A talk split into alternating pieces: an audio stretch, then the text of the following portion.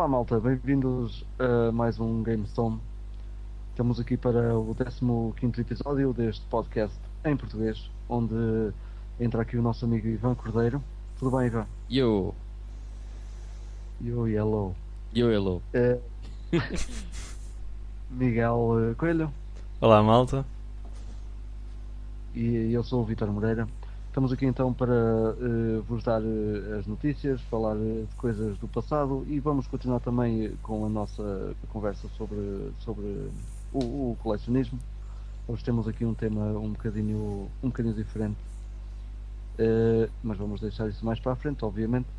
E vamos começar já com o Ivan, que nos vai dar notícias, mas de, outro de outros tempos, com o Back in the Day. Eh, não. Não apetece. Ok, então vamos já passar às notícias. Ok. Eh, ok, então, back in the day. A semana passada. o que é que aconteceu? Então, a dia eh, 25 de agosto de 1997 saiu o GoldenEye 007 para a Nintendo 64. Conhecem? Não sei se conhecem este. Acho que não, não estou a ver. Uh, foi um dos principais responsáveis por uh, popularizar uh, os FPS, digamos assim, em consolas uh, e também o multiplayer. E é engraçado que o multiplayer uh, neste jogo foi acrescentado no último mês e meio do development cycle e muita gente da equipa considerava que o multiplayer era completamente inútil e passou a ser uma das features principais do jogo quando chegou até às lojas, até às pessoas, porque as lojas não jogam. Uh, Não sei se foi, se foi esse multiplayer, aliás, não sei se foi o, esse, o multiplayer desse jogo que foi também assim, uma cena como que, como que por acidente. foi, foi. Eles estavam a fazer uns eh, testes, não sei o quê. e- ele- eles só adicionaram no último mês e meio, portanto foi tipo rushed out, estás a ver? Então, ah, yeah, vamos meter isto. E muita gente achava que aquilo era completamente inútil. Um. E tem piada porque as pessoas eh, durante a E3 desse ano eh, não estavam nada entusiasmadas com o jogo. Tipo, ah, yeah, um jogo do 007, whatever. Eh, se calhar o meu avô gostava, eu nem por isso. Mas acabou por ser um excelente sucesso, tanto a nível de vendas como a nível crítico, de crítica, a nível crítico. E foi, acabou por ser o terceiro jogo mais vendido na Nintendo 64 e acima dele estão o Super Mario 64, claro, que tem o primeiro lugar, não só por ser awesome, mas também porque vinha com a Nintendo 64 e o Mario Kart 64. Eu Ok. Só queria dizer mais uma coisa. Acho que uma curiosidade em relação ainda ao, ao 007. Acho que o jogo também estava planeado para ser um, em vez de ser um first person shooter, acho que ia ser um on-rail shooter, tipo Virtua Cop. A sério. E, e eles acho que desistiram disso, não sei porquê. eh, eh, ainda bem que sim, mas acho que a Yeah. ideia original era mesmo ser um jogo tipo Virtua Cop. Not cool. não que esses Ainda jogos não sejam maus, atenção. Eh, Claro. Esses jogos são fixos, realmente. Mas ainda bem que fizeram uma cena diferente. ok, então se passando agora ao dia 27 de agosto, mas em 1900 também, em 1997, eh, foi lançado o DualShock Controller para a PS1 e eu devo dizer que foi uma cena que revolucionou completamente o modo de controlar os jogos em 3D e o modo de como eh, passámos a se passou a fazer os jogos em 3D devido à tecnologia do DualShock. Eh, foi preciso um rasgo de inteligência para em vez de usar um, usar dois. Não sei porque é que isso demorou assim tanto tempo a ser feito. Eh, mas acho que é uma cena extremamente importante porque veio dar uma dinâmica completamente diferente à jogabilidade a partir do DualShock. Eh, e pronto, apareceu primeiro na PS1. A E Nintendo falta de 64 ainda ficou com um e a Sega Saturn ficou com nenhum. Menos que tivesse o 3D controller do Knights. Uh, yeah, e é isso, não sei se querem dizer alguma coisa sobre o DualShock. Não, acho que está. é verdade que mudou a vossa vida e não sei o quê, e a partir daí foram muito mais felizes. Exatamente. Não, mas é, e, e por acaso é, tem piada que eu estava, no outro dia estava a jogar eh, Shenmue uh, porque arranjei o, o 1 e o 2 e então comecei a jogar ao primeiro. Uh, entretanto parei por causa de uma cena, mas depois já lá vamos. E realmente, se o jogo, se a Dreamcast tivesse DualShock e se o Shenmue aproveitasse o DualShock, uh, os controles eram muito melhores. A gente depois, ao fim de um bocado, uh, habitua-se a ter só um DualShock e, e aos controles daquilo. Mas realmente fazia, faz uma diferença enorme o facto de ter um segundo DualShock. Um segundo DualShock não, um segundo uh, stick. um segundo choque. uh... Mas se pensarmos hoje em dia, uh, havia por aí muito jogo que não faria ou que seria mais difícil de jogar. Sim, sim, bastante, então, completamente. Foi uma cena. É uma cena mesmo muito importante. Uh, ok.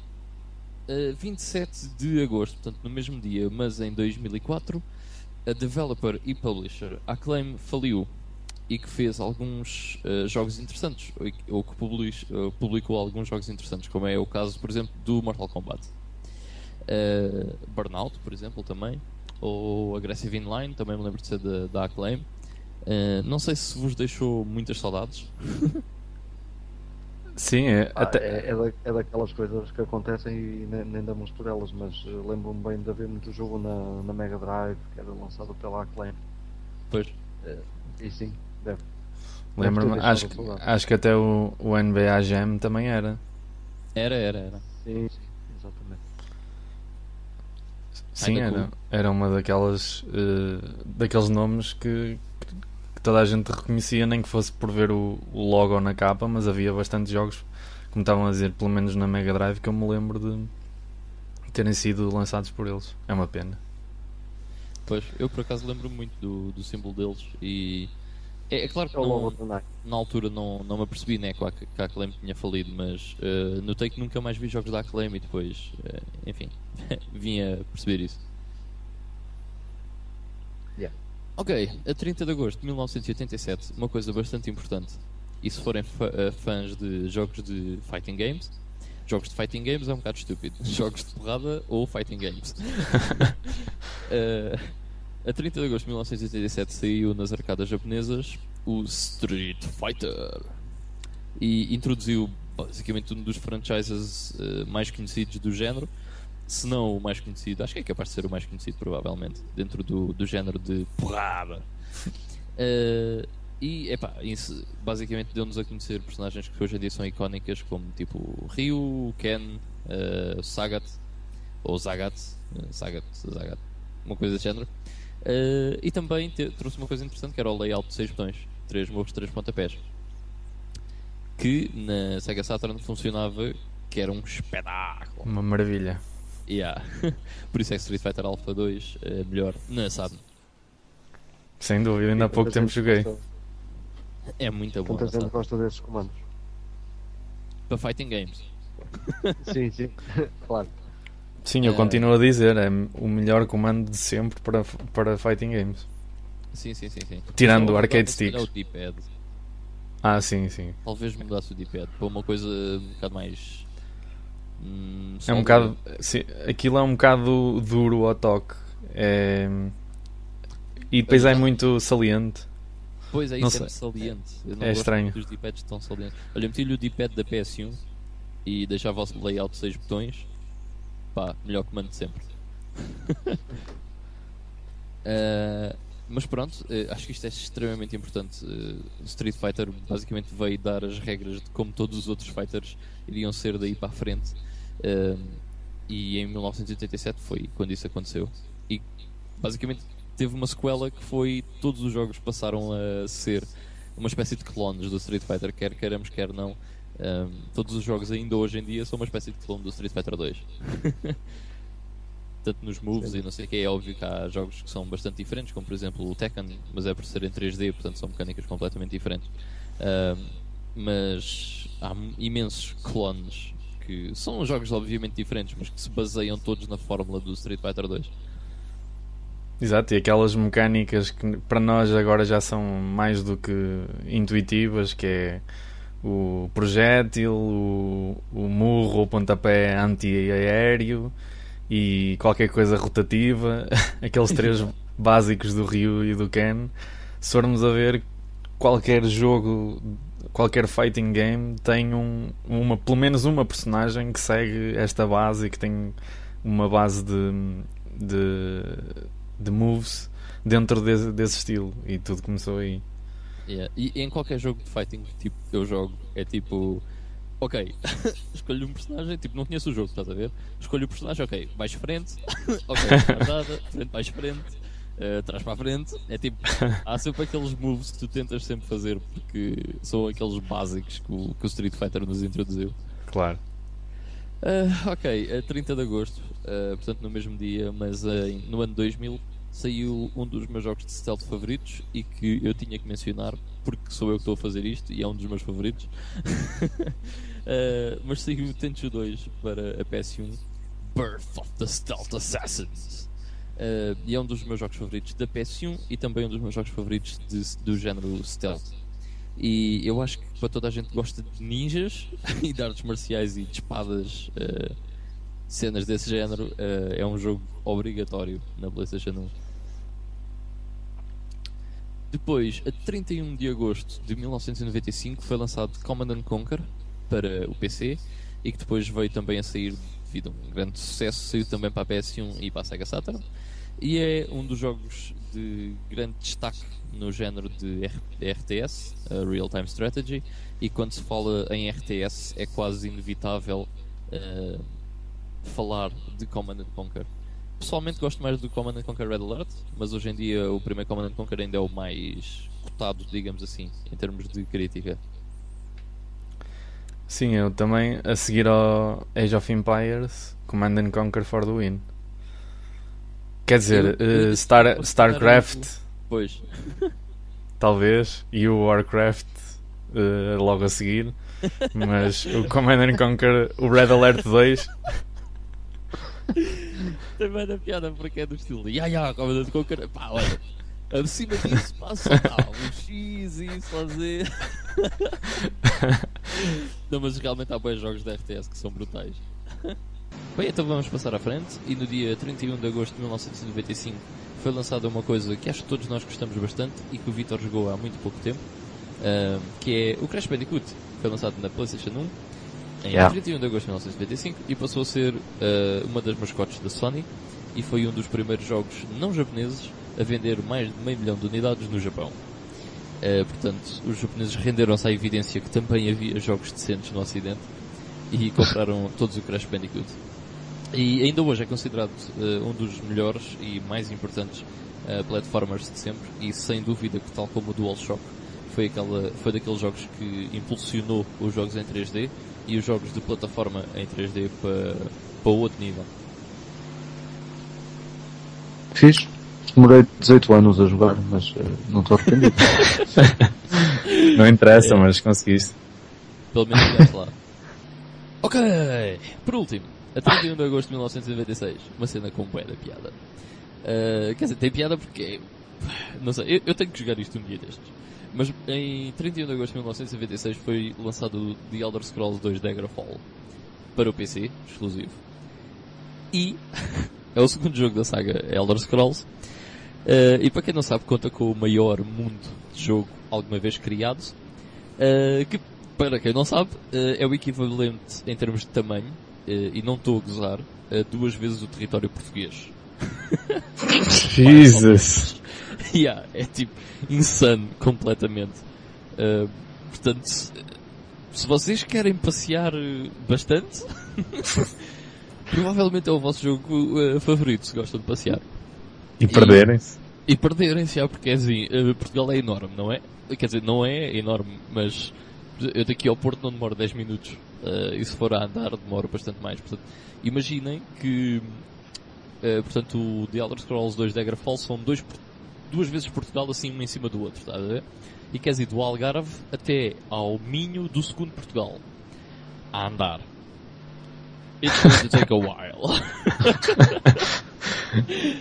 Não sei quanto, but it's going to take a while. Uh, epá, por acaso quero fazer esse teste. Quanto é que será que a gente demorava? Espera lá. Fogo. Vamos ao Google Maps. Vamos meter assim, Faro.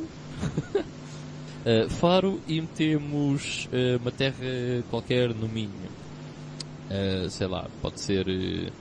olha, onde é que. Olha, Montalegre, eu gosto de Montalegre. É giro.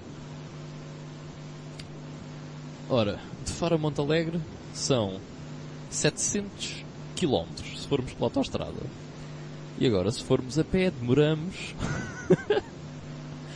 138 horas. Portanto, vezes 2 seriam 276 horas uh, para passar o mapa de um lado ao outro do Elder Scrolls 2 Daggerfall. Meu Deus.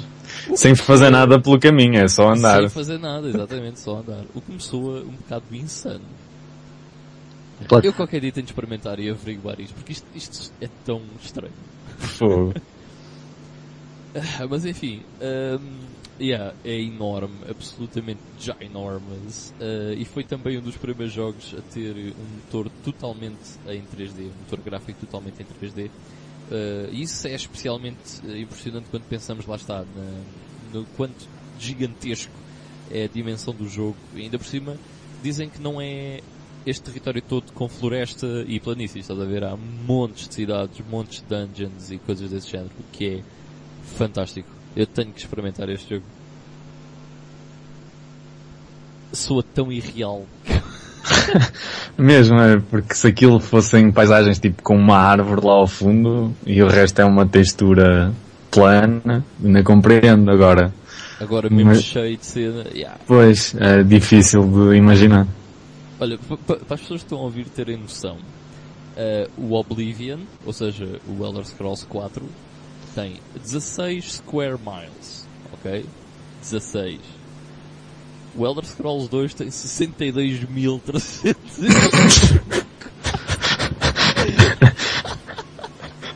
Meu Deus. Absolutamente ridículo. Olha, o GTA 3 tem 3 square miles. Ah, Jesus, tem tanta piada. Olha, está eh, aqui um que, que o Vitor gosta. Fallout 3. Hum. Tem 15 square miles contra 62.394. Isso é mesmo um abuso. É irreal. Eu tenho de experimentar isto. Eu tenho bem curiosidade de experimentar isto. Espero que aquilo tenha fast travel. Porque senão, com caralho, estava daqui até ao Natal a jogar andar. aquilo para andar, para andar um bocadito. Yeah, sem, fazer missões nem nada. É... Aí é preciso ir ao outro lado do mapa. Pá, pá deixa-me deixa lá começar a andar que eu, pá, aí na sexta-feira tenho que chegar lá, senão... Parece uma cena mesmo épica, tipo aqueles, os informers de, pá, da idade medieval e não sei o que, os mensageiros que levavam mensagens tipo de país a país e davam bué. Yeah. Ai, bem, tem bem da piada já agora é do tamanho do estado da Geórgia, também está aqui a dizer. Mas enfim, tem mesmo, é mesmo muito, muito, muito engraçado. A dimensão disto é absolutamente uh, ridículo. Olha, o World of Warcraft, man, é enorme. É um MMO. Yeah, tipo, é enorme. Tem 80 square miles. Nenhum chega oh. tipo às 100 e a não sei quantas mil, 70 mil. Não, o do, o do, do outro Lord of the Rings Online tem 30 mil. E é enorme, man. É uma cena enorme. Quanto mais 62 mil. Fogo. Uh, mas enfim, é uma coisa mesmo inacreditável. Deve ter muita área morta também. Pois é, dizem que não, aí é que está a cena. isso é que é mais impressionante. Bem. Bem, mas é isso.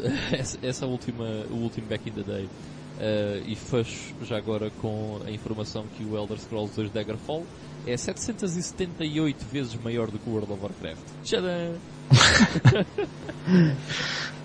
Ah, ok. É um, é um bom passatempo. Yeah, acho que sim, é capaz. Vamos seguir em frente então. Postas as coisas noutros tempos, mas agora. Pá, estive bem agora. Vamos passar para, para as notícias com o Miguel.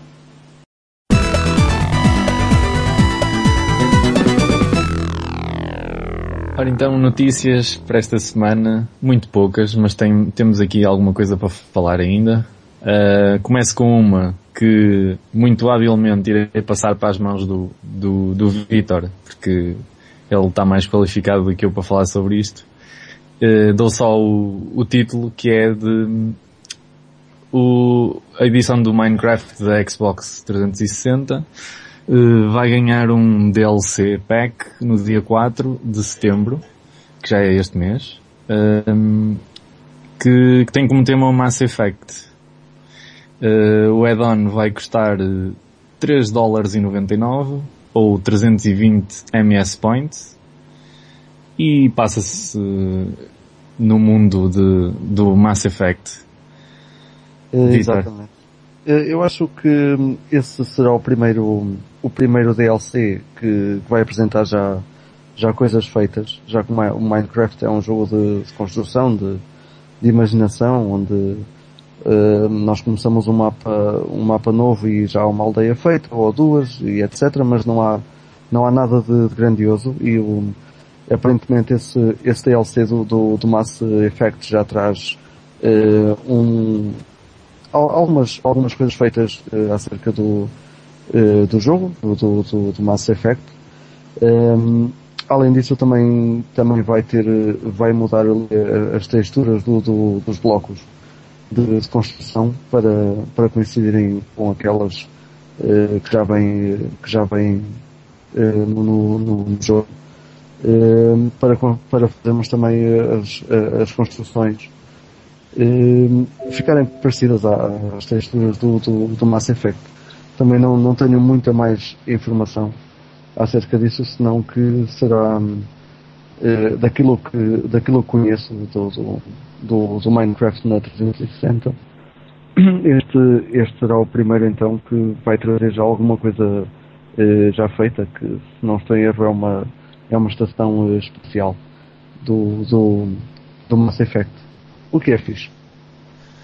Exatamente. Diz aqui, para completar a, a, informação, diz aqui que é a Mars Facility do Mass Effect 3 um, e vai trazer 36 skins para, o, para os personagens, um, vai ter menus e tudo, tudo ao estilo de, de Mass Effect e vai ter texturas, uh, itens, tudo, tudo à moda Mass Effect. Por isso, se são fãs de, de ambos os jogos, fica aí a dica. Me parece muito cool. Bom, a seguir, um, ehm, ainda mantendo-nos na Microsoft, surgiu a notícia esta semana de que os pontos Microsoft vão desaparecer. Aliás, estão oficialmente acabados. Já, já está, sim. Exatamente. Uh, e que a partir de agora é mesmo dinheirinho vivo, não é? Exatamente. Está tudo em euros. Tudo em euros. Agora não há cá uh, dinheiro do monopólio, é só, só dinheirinho a sério. Não sei se querem dizer alguma coisa sobre isso. Eu quero. Só uma cena muito pequena que é. Eu não porquê, porque não, porque não dinheiro? Porquê Microsoft Points? Logo ao início, não é? Não faz sentido. Eu, eu concordo e acho bem que tenham mudado finalmente. Acho que isto vem tarde, muito tarde já. Até porque de, de algumas compras que, que fiz ao, ao, longo do tempo, uh, pá, ali sempre uns pontos a sobrar. Acabamos sempre por ficar uh, de uma compra às outra, porque aquilo, os, os Microsoft Points teriam que ser comprados em packs, com ou de 1000 ou de 500, eh, mas o problema é que comprávamos de 500 para adquirir um jogo que só custava 400. Nunca houve nenhum jogo a custar 500. Eh, Tenho 90% da certeza. E ou comprávamos 1000 pontos quando os jogos custavam 800 eh, pontos. E Uh, ficavam sempre ali uns restos uh, a sobrar e acho que, não, acho que nunca fez uh, muito sentido, sinceramente. A Microsoft também má pontos. Completamente.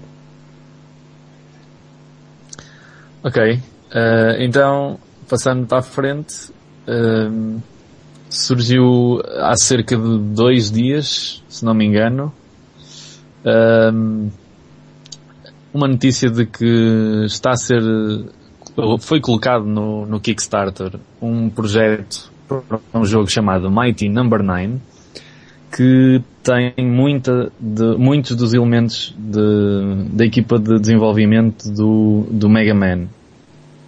Uh, vendo algumas imagens que já estão disponíveis lá, uh, percebe-se porquê, não é? Que isto é muito, muito semelhante uh, ao Mega Man, com um aspecto mais modernizado, mas está aqui o, o core do Mega Man. Uh, mas parece ser muito fixe, não, não vejo nada de errado com isso. Uh, é assumidamente um, um Mega Man Inspired game que, que é espetacular para mim, não é? Eu... Se a licença do Mega Man fosse da SEGA já estava processado. uh, e, e, é engraçado, um, isto tinha, eu, eu por acaso vi logo o, o, projeto no dia em que ele foi colocado no Kickstarter. E não tinha mesmo quase ninguém ainda uh, a apoiar. E vi o, o pledge, ou seja, o, o aliás, os, o goal deles uh, estava em 900 mil dólares. E eu lembro-me de pensar, fogo, tipo, é um valor assim um bocado, um bocado alto, não sei se, mesmo sendo com o pessoal do, do, que fez o Mega Man original, uh, acho que é um bocado arriscado. Bem, passaram dois dias, faltam 29 dias para acabar, ou seja, foi um mês que eles se comprometeram. Em dois dias já passaram e já, já vão em 1 milhão e 62 mil dólares. uh, com mais de 18 mil backers. Ou seja, isto em dois dias limpou o gol, já passou e agora tudo o que vier daqui para a frente é, é bónus. Tem 29 dias para, para fazer dinheiro extra, o que é altamente. Por isso é praticamente certo que se vai fazer, não é? Já que eles já ultrapassaram o gol que, que propuseram. E resta agora que eles cumpram. Pois, resta que cumpram e que provavelmente vão meter aqui alguns goals uh, adicionais uh, do género oferecer alguma coisa ao pessoal que dá mais dinheiro. Uh, eles já têm bastantes, bastantes pledges diferentes, mas é provável que apareça mais alguma coisa daqui para a frente porque eles agora têm mais margem de manobra para isso. Seguindo, Sema... aqui uma notícia que vai de encontro a uma outra notícia que falamos na semana passada em relação à Wii U, que é uh, o, um price cut uh, que, que houve na, na consola. Uh, nós tínhamos falado na altura que ia haver um bundle com o, o Legend of Zelda Wind Waker HD que iria custar supostamente perto de 350 dólares. Uh, eles, os senhores da Nintendo acharam que isso era um bocado alto, felizmente, mas mesmo assim só cortaram 50, por isso o preço final será de 299,99, uh, que estará disponível a partir do dia 20 de setembro. Portanto, tem um excelente motivo para comprar a PS4. realmente. Não é suficiente. Um, aliás, uh, tem aqui um update na notícia uh, que diz que aquele bundle então do Zelda com o Zelda irá custar 249,99 libras no, nas games do, do UK e que também vão ter ao mesmo tempo o jogo a vender separadamente ah, porque convém dizer que o jogo que vem no bundle uh, é uh, download, por download. Ou, ou, já vem instalado digitalmente na, na, na, consola, algo desse género, que eu não sei confirmar agora. O que kind of sucks, porque eu é, é gosto de ter os meus joguinhos. É como os bundles que fazem agora da, da, da, da 3DS. Exato é bem instalados na memória, que é um bocado fleiro, acho eu. Eu não, é. não me agrada muito essa ideia. Nada mesmo. Já agora, eu, quando saiu o, Fire Emblem, a edição especial da Nintendo 3DS. Eu pensei seriamente em comprar a versão que vinha com o Fire Emblem e depois decidi que era digital download, portanto, not. Pois, lembro-me perfeitamente disso. Era é mesmo. É, parece que ultimamente as cenas da Nintendo são sempre assim que é. Ia, meu, parece mesmo fixe, não sei o quê, e ah, ficamos tipo super entusiasmados. E depois há um, sempre um catch. Ok, eh, passando para a última notícia, ahm, que é talvez a mais sonante da semana, a Nintendo anunciou a Nintendo 2DS que, que causou tanto tanto tantas emoções por assim dizer Eh, Tantas cenas. foi e tantas cenas exatamente acho que é o, o termo técnico Eh, Então, pessoal, Porque- isto não era o momento no comment. pois era para ficarmos tipo em silêncio durante 30 segundos Ah, yeah, tipo. ok. Eh, Enfim. Em condolências à Nintendo, pessoal. Teve 30 segundos. Sem dizer nada. Olha, mas aquilo, aquilo se tivesse uma ventoinha dava, dava para pôr o portátil em cima. Tem mesmo aquela inclinação. yeah, para fazer de, de base Era. Ahm, A cena fixa é que já vem com uma bolsa. E é mais barato. Pois. Epá, eu depois, entretanto, passado alguns dias, depois de haver 230 mil piadas na internet com isto, claro, eh, depois vi uma, um artigo de um, de, um, de um senhor que tentou levar a coisa um bocado mais a sério e analisar a Nintendo 2DS de uma perspectiva, tentar ter uma perspectiva eh, mais otimista em relação a ela. Pá, e, e admito que algumas das alguns dos argumentos que ele usou até tinham alguma lógica. O que não quer dizer que seja uma boa jogada na mesma, mas vendo pelo, pelo prisma que ele estava a ver, até fazia algum sentido do género. Primeiro temos de ter em conta que eh, isto é um produto eh, principalmente focado para eh, crianças e para miúdos mais novos porque não tem a, a opção do 3D que pode causar muita confusão a alguns, algum, alguns miúdos, a algumas crianças mais pequenas. Depois, aquela parte que para mim é muito má e muito ridícula, que é não dar para dobrar, que é uma coisa tipo essencial. isso. Epá, eu não. Essa é a cena que eu mais fiquei. Why? Pois, eh, ele, ele, ele viu uma. Diz disto. ele, vi- ele viu uma, uma razão para isso que faz algum sentido. Lá está, nessa perspectiva de que é para uma criança, se for para uma criança, que é uma, uma Nintendo DS, uma 3DS, qualquer modelo desses que tenha eh, dobradiças, é muito fácil de, de ser estragada por uma criança. Uma criança que não tem respeito pelo hardware, uma criança que não tem cuidado, simplesmente não pensa sequer nisso e que na primeira semana em que pega nela dá-lhe ali duas tercidelas e pronto, e era uma vez uma, uma DS. Eh, Epá, eu acho que nesse caso eh, os pais é que têm de dar três chapadas ao miúdo. não é a Nintendo tem de tirar um D à consola. Não, mas eu, eu percebo essa cena, mas epá, a caixa do meu Pokémon Red é de papelão e ainda está ali. E já tem bué de anos, estás a ver? Exato. Uh, eu não sei até. Eu, eu percebo esse ponto e até acho que faz bastante sentido. Uh, mas eu não acho que seja por aí. Pois, eh, não, isso, acho que isso não justifica eh, as escolhas de, de design que esta consola tem, que é mesmo. É, é bizarro, tipo, é muito simples, mas é bizarro.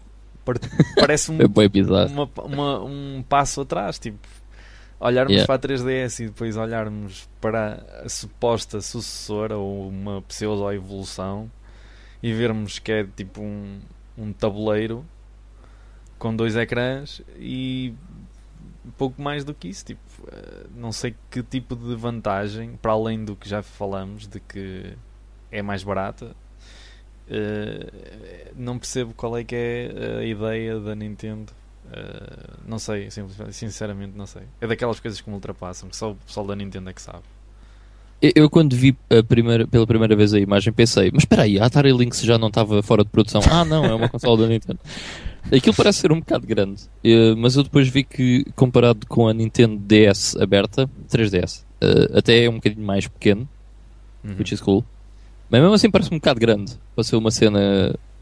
Ok, uma tablet eh, é grande, mas por isso é que eu não tenho um tablet. Não quero andar com, com aquilo atrás, mas.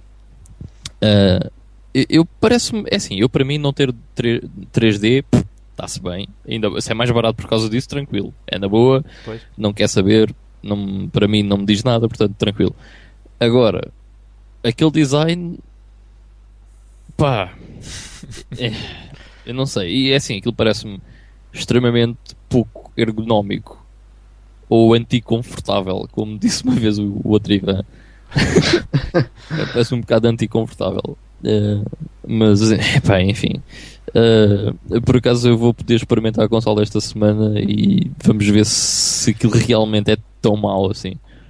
Vê lá se, se, se o rumor, os rumores são mesmo. eh, Pois é, é porque eu mal olhei para aquilo foi do estilo, mas como é que se joga com. o que é isto? Uh, mas depois uh, o gajo numa review do Kotaku, o gajo estava a dizer que aquilo até. Epá, até fixe. E eu fiquei naquela, ok, uh, talvez. Um, epá, não sei, uh, vamos ver. Uh, não estou com muita esperança, mas vamos ver. Pois, eh, pá, eu também não, não vejo qualquer vantagem nisto, para além de, como já dissemos, do, do preço, mais nada. Porque de resto, não sei, não sei mesmo. é- Foi mesmo uma daquelas coisas. eu quando eu vi e que tenho a certeza que praticamente toda a gente que viu isto pela primeira vez pensou que fosse um, um trollance do pessoal da net, não é? Tipo, yeah. alguém, alguém que fez uma imagem na- em casa e que disse: "Ih, olha aqui o- os gajos da Nintendo a, a avacalhar. Vi bué pessoal a, a gozar, tipo, só, eh, só um ecrã com os botões de lado e é tipo Nintendo 1DS. Mas era tipo sem ecrã, só os botões de Nintendo 0DS. Ai, Oh my Jesus. god. Mas aquilo, aquilo eu por acaso eu pensei fosse, até foi que fosse um, um, um protótipo, quando fazem aqueles protótipos eh, homemade. Yeah. Epá, É eu, logo eu, que- pensa. eu, para mim, eu, aquilo, a ideia para mim é, é, é fixe, mais barato, sem 3D, tranquilo, na boa, tranquilo. Agora, o design realmente aquilo parece muito feio, man. Mesmo muito feio, muito pouco elegante, estás a ver? Tipo, aqueles ecrãs ali um por cima do outro, Yeah, não faz muito sentido. Não é só uma questão de aspecto, é mesmo como disseste, parece muito pouco ergonómico. Parece que estamos ali Yeah. a segurar uma cena boeda grande, boeda pesada. Eh, Que não é, eu tenho a certeza que não é, mas eh, não é, não é pesada pelo menos. Mas este é mesmo estranho, é tipo. Epá, os comandos da NES também já lá vão uns anitos, não é? Vai 30 anos. Quase 30 anos e era um quadrado e este também é um quadrado, só que este é arredondado nas pontas. Mas vamos Para ver, epá, eu não quero dizer mal antes de experimentar, Pois. eh, entretanto. eh, mas parece mal. Parece, parece. Também parece que sim. Entretanto, deixo também a dica para depois, se vocês que nos estão a ouvir quiserem ir espreitar, eh, no site Kotaku, eh, eles fizeram uma coisa muito interessante que foi, eh, fizeram uma pequena tabela onde tem os specs mais importantes da, da consola e meteram não só a 2DS, mas meteram ao lado da 3DS e da 3DS XL para se ter mais ou menos a percepção do que das principais diferenças, tipo tamanho de ecrãs, eh, compatibilidades, os tamanhos dos, dos cartões eh, que vêm incluídos na, na consola, não é? Eh, esse tipo de coisas e pronto, não sei. Já, já agora, deixa a informação que vai haver uma edição limitada só para eh, os trabalhadores da Nintendo e que vem com um saquinho de cogumelos alucinogénicos, que é para eles terem a próxima ideia de gênio. E para poderem Yeah. ver em 3D. Yeah. yeah. A ter tripos mais tridimensionais. E pronto, são as notícias para esta semana. Acabar em beleza. É uma grande notícia. Sem dúvida. E lá grande é, isso é verdade. É grande. é tudo à grande. É tudo à grande. ok, então vamos eh, passar ao Play Now.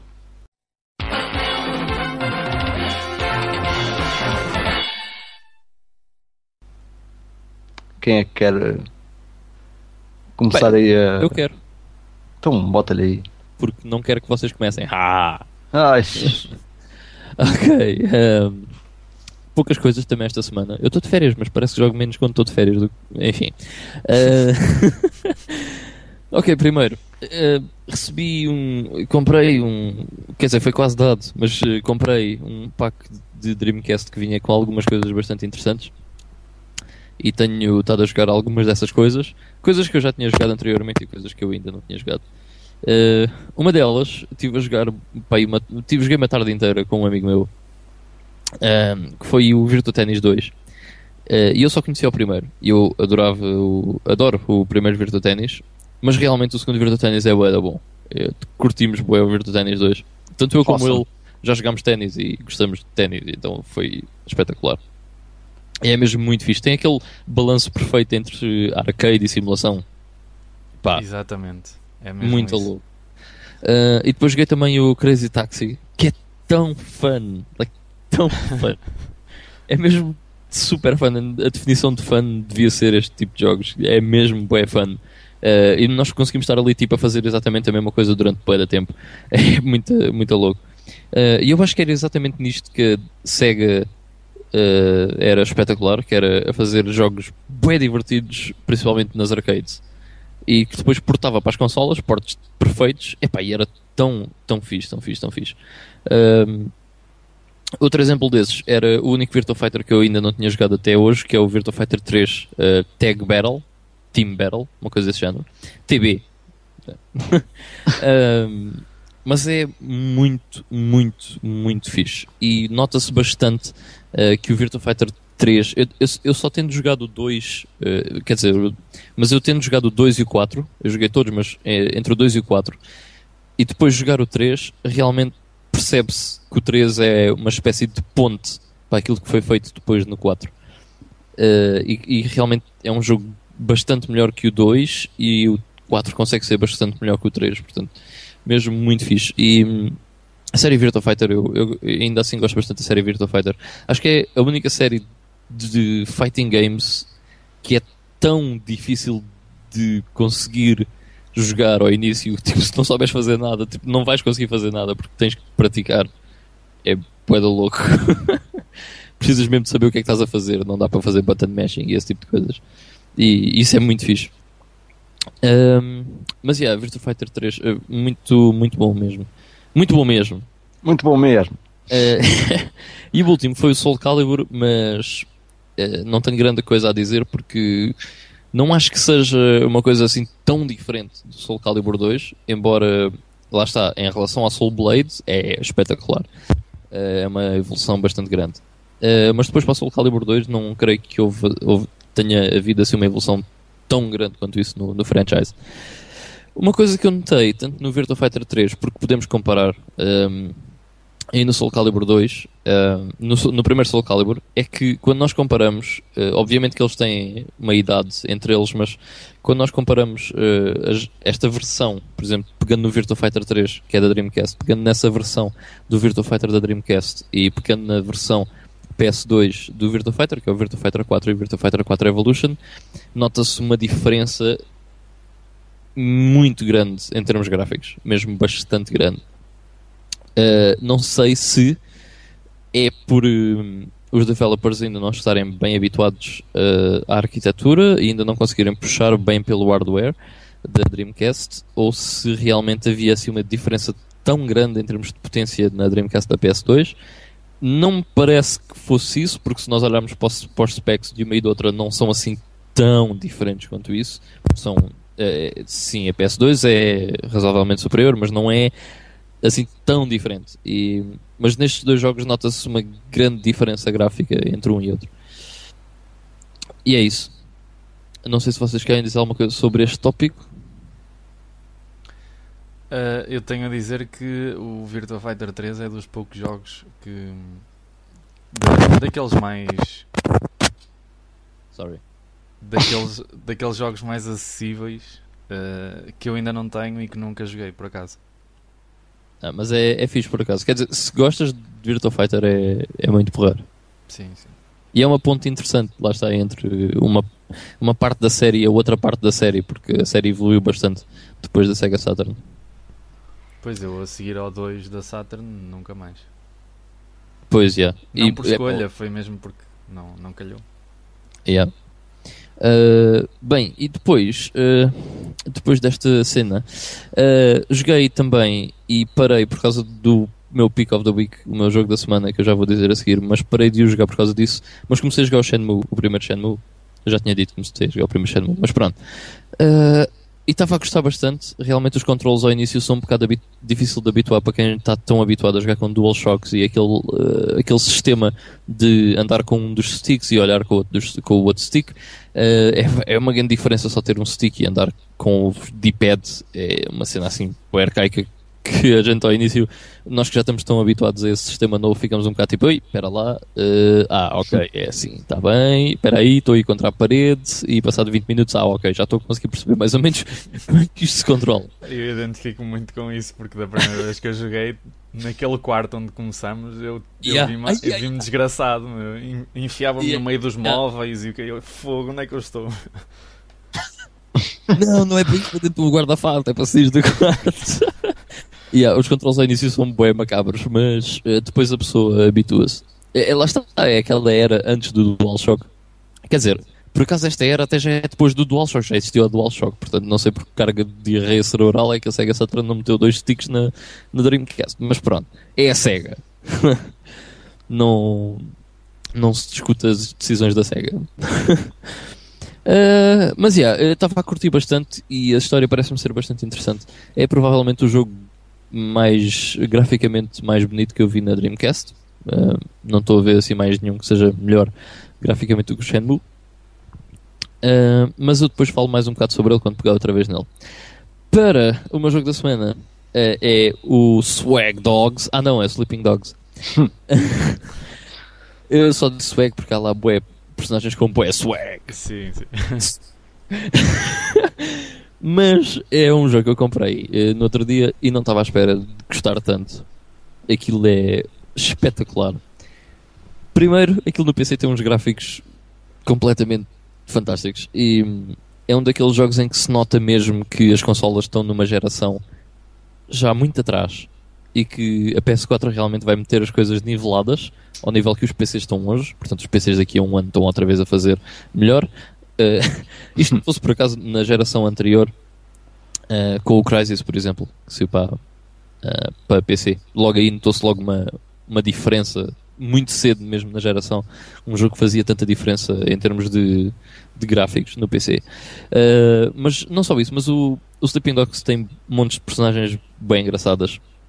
Uh, tem imensa coisa para fazer no mundo, imensas missões, isso, e é tudo geralmente bastante interessante, o que é engraçado. Uh, e também tem um dating system, como os outros jogos, mas neste serve para alguma coisa. Não é só para, olha, swag, tenho uma dama e não sei o quê. Não, tipo, neste serve para ter, por exemplo, geralmente é para desbloquear a possibilidade de ver certos itens no mapa, sem termos de pesquisar sobre eles uh, na internet, digamos assim. Uh, epá, e o jogo está muito louco, tem imensa coisa para fazer, a história é muito fixe uh, e é extremamente divertido. E tem uma coisa que é, pelo menos eu estava um bocado farto das cidades americanas, tipo, estes jogos passam-se sempre numa cidade americana e este passa-se em Hong Kong. Epá, e é tudo bem diferente, é só placas luminosos por todo lado e prédios bem grandes e, e prédios bem grandes tipo, em todo lado, man. é uma cena impressionante e, e, o mundo é diferente e dá para nadar, o, o personagem não se afoga. É um espetáculo, tipo Red Dead Redemption. A gente entra numa poça, oh meu Deus, estou-me a afogar. Uh, hoje até há 4. Mas dá yeah. para nadar. O jogo tem montes de coisas para fazer. É extremamente divertido. É muito, muito, muito fixe. Uh, e, epá, e para quem gosta de artes marciais é bem da louco, porque aquilo tem um sistema de, de, combate muito engraçado. E não, não é só pistolas. Aliás, as sequências de pistolas são de armas de fogo são muito menos do que aquelas do que as sequências de artes marciais e não sei o quê.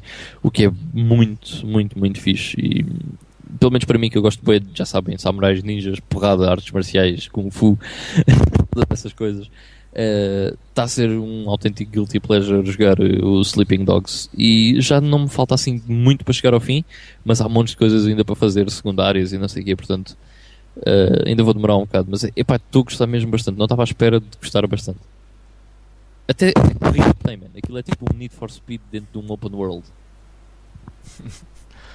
Eu percebo exatamente tudo o que acabaste de dizer, porque eu também já acabei o jogo há, sei lá, há mais de um ano atrás, talvez.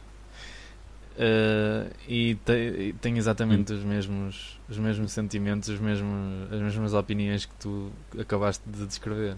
É, também não estava nada à espera de, de gostar tanto do jogo. Parecia tipo um GTA clone passado no, em Hong Kong. Mas não é. Não, tipo é, é, é muito, brutal, mano. É muito fixe mesmo. É, uma das coisas que eu adorei foi mesmo essa parte da, do combate. Ter aquela, poderes aprender os golpes diferentes e teres um sistema de combos e, e tudo isso. Acho que é muito refrescante.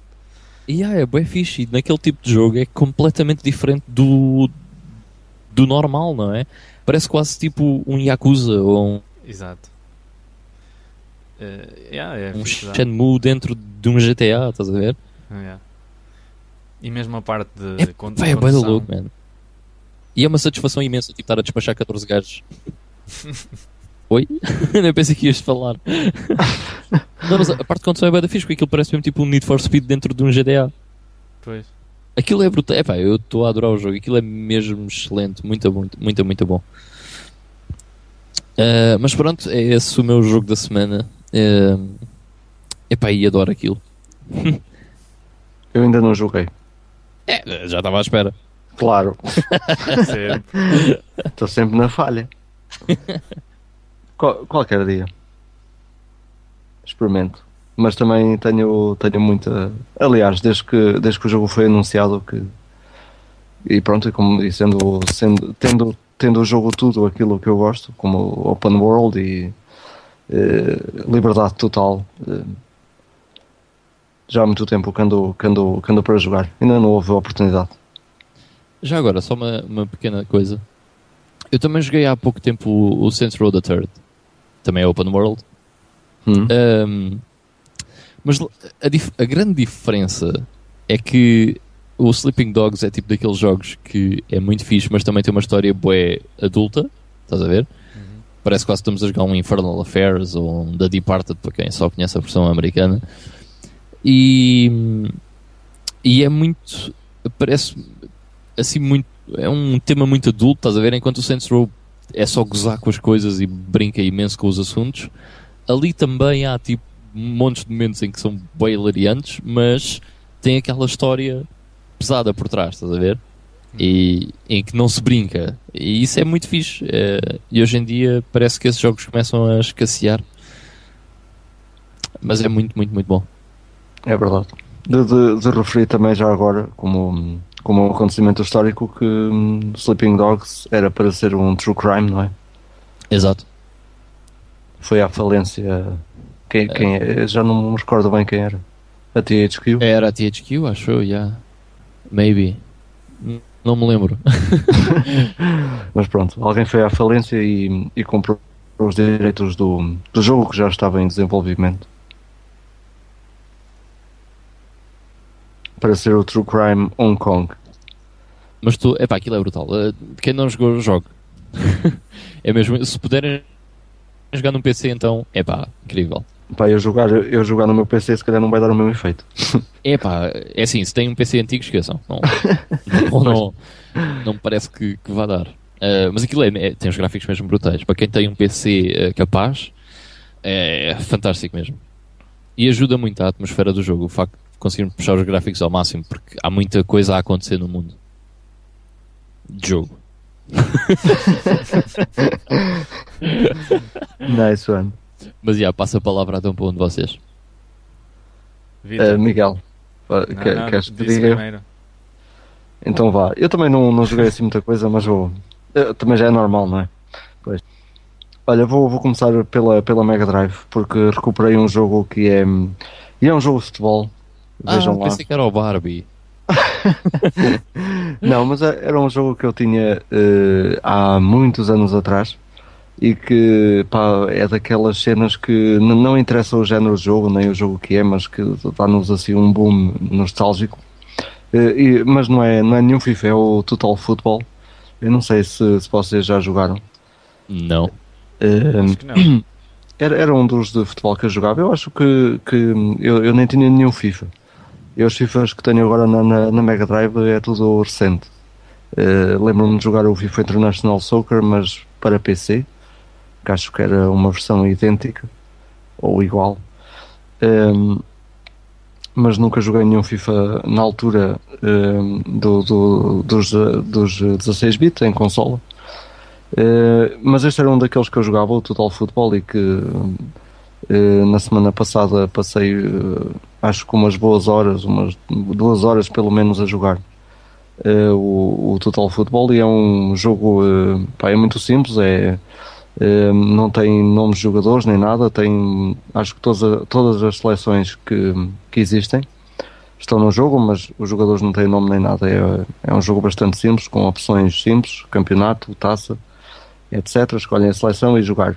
Mas tem uma coisa fixe que é, assim como o Sensible World of Soccer, a bola também não se cola aos pés, portanto é preciso ter um bom treino e, e perceber bem as mecânicas para, para jogar e acho que era isso que acho que é, esse é o fator mais apelativo do, do, do jogo, é, é a dificuldade em si.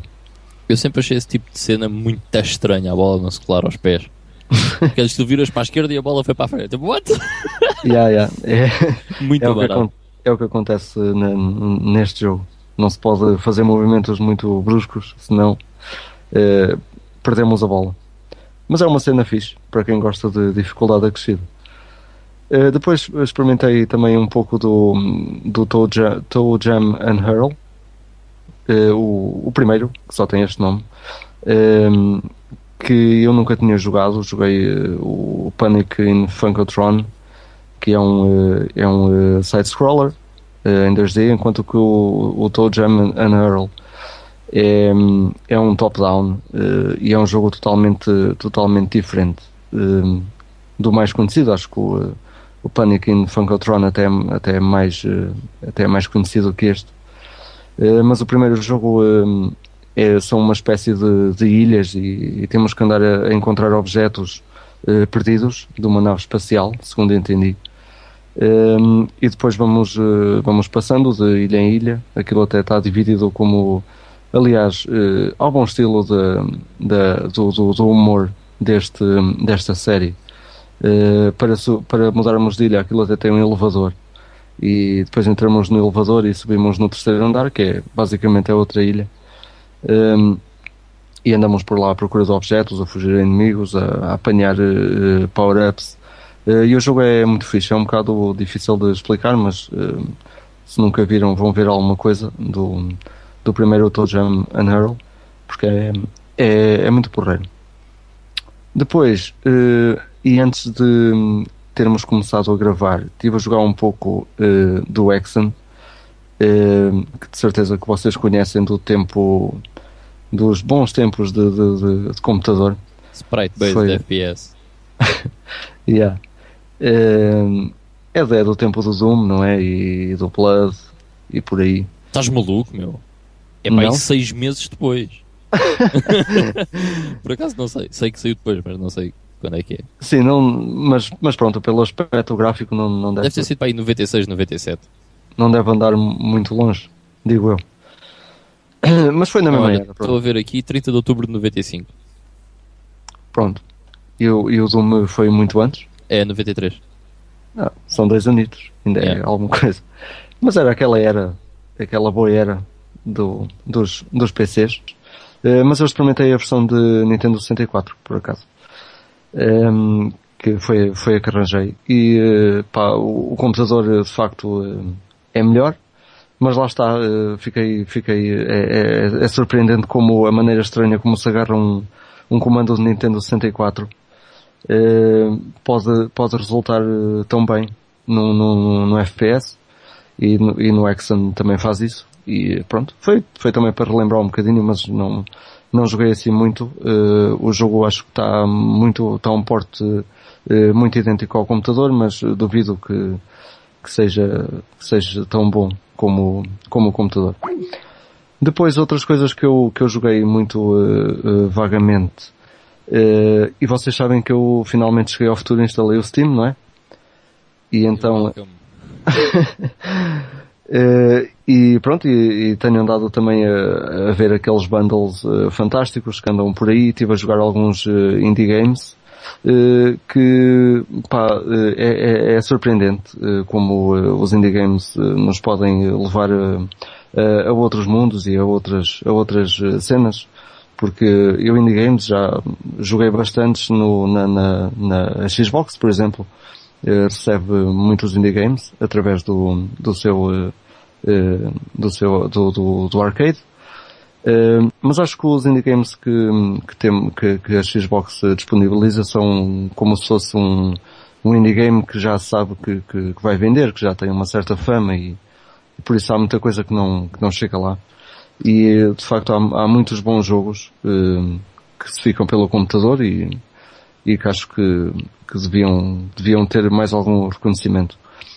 Então eu estive a jogar uh, um bocado de um jogo que se chama Splatter, que um, é um top-down, uh, que é mais ou menos open world, um, e que é, que é muito fixe, é muito, é, é muito viciante. Basicamente nós uh, estamos em casa, aparecemos em casa. Aquilo é tipo um open world, mas nós entramos nas casas, num, em supermercados e, e etc. Um, e é, é, muito, tem, tem uns gráficos uh, mesmo à 90s, uh, eh, que é uma cena fantástica. Um, e uh, co co como eu estava a dizer, nós começamos na, na, na, nossa casa e de repente ouvimos e há um carro da polícia na rua e então uma invasão de zombies. Um, e depois nós temos basicamente que andar, que andar pela cidade a matar zombies um, com o auxílio de armas e e etc. E como eu estava a dizer, o jogo é fixe por ser eh, open world, por entrarmos noutros edifícios, por uh, apanhamos dinheiro também para fazer upgrade às armas, uh, e etc. É um, jogo muito à 90s e acho que é isso que lhe dá um bom, um bom ambiente. Também tem um, tem umas cores bem sombrias, muito dark, que, que, que, dão ao jogo um ambiente de, de apocalipse. e que é, que é muito fixe. Acho que é, que é a grande diferença deste, deste tipo de jogos para, para um jogo, para um jogo AAA é que é, são mesmo os gráficos. Mas não quer dizer que não, que não resulte bem e acho que o Splatter é um jogo que pode, que, que pode e que resulta, que resulta muito bem. Uh, depois, experimentei um, um jogo que também tem uns gráficos uh, ainda, se calhar antes dos 90s, que é uma cena às Oz mesmo, que é o Super Panda Adventures. Um... Super Panda! Teve bem da piada porque eu estava a jogar Sleeping Dogs ao homem, claro. E, e de repente vejo Vitor Moreira is now playing Panda Adventures. e eu, é uma cena. E eu reparei no mesmo porque ao mesmo tempo também estava a jogar Dead Island. Por isso já se vê quem é que é o homem aqui no meio. Exato, tu arrancas cabeças, eu mato mafiosos e tal, e ele joga panda com pandas. Por acaso tem, tem um nome assim um bocado estranho. Até parece uma cena meia infantil. Mas uh, olha que o jogo é muito porreiro. E tem, e tem várias coisas que, que acho que, que, pelo menos nós os três adoramos. Primeiro, os gráficos do jogo são mesmo à, às OS, tipo o tempo do, do Commander Keen um, e por aí. Uh, depois o, o, jogo é um, é um, é um platformer, mas também é um, é um jogo de aventuras, uh, hack and slash, e é também um RPG. Uh, eh, portanto, vamos ganhando experiência, os inimigos uh, fazem spawn sem, sem, sem, sem, nós darmos, sem nós darmos por ela. saem de plantas e, e assim cenas. e o jogo é muito fixe. Também foi um, um dos jogos que, que que tive a jogar mais, mas também não tenho assim grande coisa a dizer sobre o jogo, senão que é, que é bastante engraçado, que é um jogo que, que consegue pegar-nos. Um, tem, eh, já, já, já reparei que além de, de, de quests, uh, uh, as principais têm também side, side quests, Uh, o mundo está tá muito, bem, tá muito bem desenhado, apesar de serem gráficos oldies. isso não quer dizer que não, que não tenha um desenho gráfico brutal, porque tem. Uh, pixel! sim, é tudo web pixels mesmo. Mas é, é fixe porque não é, não é aquele tipo de, de platformer em que, em, que se, em que se anda sempre, portanto, de plataforma em plataforma. Aquilo tem tem, uh, tem entradas uh, subterrâneas uh, e de repente encontramos-nos numa, numa caverna uh, com plataformas. Sim, obviamente. mas é, mas é tipo, o jogo é, é, é parece ser, ser muito vasto, uh, grande. Tem também um mapazinho quando saímos de uma zona e reparamos que que tem, tem imensos níveis e depois cada nível tem também umas portas fechadas que faz-nos dar ali eh, imensas voltas e sair daquele, daquele nível uh, para outro, mas passado um bocado já voltamos lá porque já, já temos algum poder que, que nos deixa ir apanhar uma chave para uma porta e abrir eh, novos caminhos e etc. São Metroidvania com pandas. Sim, também, também. Também, também mistura um bocadinho.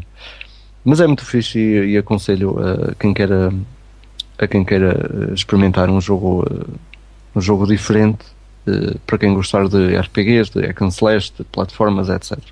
Está aqui uma mistura muito boa. E por último, e o jogo que eu. Uh, por último, não, antes disso, estive a jogar também um. Aliás, joguei dois, uh, dois jogos que são daquele tipo de estratégia que dá pelo nome de Tower Defense. Tower Defense. Ah, aquele, aquele tipo de estratégia que se chama viciante. Sim, isso mesmo. E vocês sabem como, como eu adoro esse tipo de jogos. E eu joguei dois. Um deles é, o meu, é a minha Pick of the Week. O outro que eu joguei foi um jogo que, quando instalei o Two Worlds 2, que vinha num bundle qualquer, que eu já nem sei qual foi. também vinha lá o Two Worlds 2, Castle Defense, que é um jogo à parte, mas que, mas que tem as personagens e as tropas e não sei o que do Two Worlds. Uh, e que é muito fixe, porque um, pronto, é um, é um Tower Defense, mas não há torres. Uh, neste caso usamos humanos. Acho que há um, um bocado uh, parecido àquilo que tu falaste uma vez, Ivan, daquele jogo do Crystal Defenders. Yeah, yeah. também, usava, também se usava, em vez de torres, havia, havia arqueiros, soldados e etc. Yeah, exato. E o Two Worlds é um bocado assim, se bem que, que, que neste caso se metemos um soldado, por exemplo, num certo espaço, ele acaba por sair do sítio e, ir atacar. Portanto, misturar ali também um bocado de, de, de RTS, vá lá. Uh, uh, mais ou menos, vá. Uh, mas pronto, o jogo, o jogo é, é, um, é um complemento ao Two Worlds e está muito fixe. Para quem gostar deste tipo de jogo também, que não deixe de experimentar, é um, é um pequeno jogo com, com poucos níveis também, não, não é assim muito grande, mas é fixe e, e como o Ivan disse, é, é viciante, como todos. E depois o meu, a minha pick of the week vai para o outro Tower Defense, que se chama Super Sanctum Tower Defense. Eh, este jogo já não tem muito de diferente de, de outros que, que existem, mas tem uma grande diferença que, que, me, que me puxou bastante e que me agarrou bastante ao jogo, que é uh, usar uh, tanto gráficos como sons, é tudo tirado da era 16-bit. portanto, jogar Super Sanctum no computador parece que estamos a jogar numa, numa, numa Mega Drive ou numa Super Nintendo. O desenho é tal e qual uh, aos, àquilo que conhecemos do, do, dos 16 bits. Até os inimigos são, uh, são pequenos uh, robôs que, que, parecem mesmo inimigos que, que, que nós já vimos uh, num jogo qualquer de, de Mega Drive. Os sons são, são tal e qual, são mesmo sons 16 bits. E depois o jogo tem também aquela vertente de Tower Defense que não tem caminhos feitos. Aliás, o primeiro nível até, até já tem o caminho feito, mas depois são vocês que têm que pôr uh, as torres uh, de maneira a fazer os caminhos. Eu gosto muito dessa, dessa vertente neste, neste tipo de jogos, um, ehm, que é usar, usar a, a, as próprias torres para, para desenhar o caminho que o inimigo tem que, tem que fazer porque isso também parte de uma, de uma estratégia uh, que é desacelerar o inimigo e, e, e dificultar-lhe a vida. Uh, E também não, não, não tenho muito mais a dizer eh, do jogo, além de que foi o jogo que, que tive mais a jogar, mais tempo joguei nesta última semana. Foi o Super Sanctum Tower, Tower, Tower Defense. Uh, de resto é um, é um jogo que é muito idêntico a muitos outros que, que, que, já há, porque não vale a pena estar a dizer que há uma torre que, que, dá, que dá disparos normais, outra que põe o inimigo mais lento. Uh, essa parte é, é basicamente igual tem apenas essa uh, cena que eu achei fantástica de, uh, de ir a buscar uh, os gráficos, ir a buscar o, o, desenho gráfico, a inspiração toda à era do, do, dos 16 bits. Isso para mim é um grande, é um grande desafio e é, e é, muito, é muito fixe ver, ver isso nos dias de hoje. E é tudo da minha parte. Então, o que é que eu tenho andado a jogar esta semana?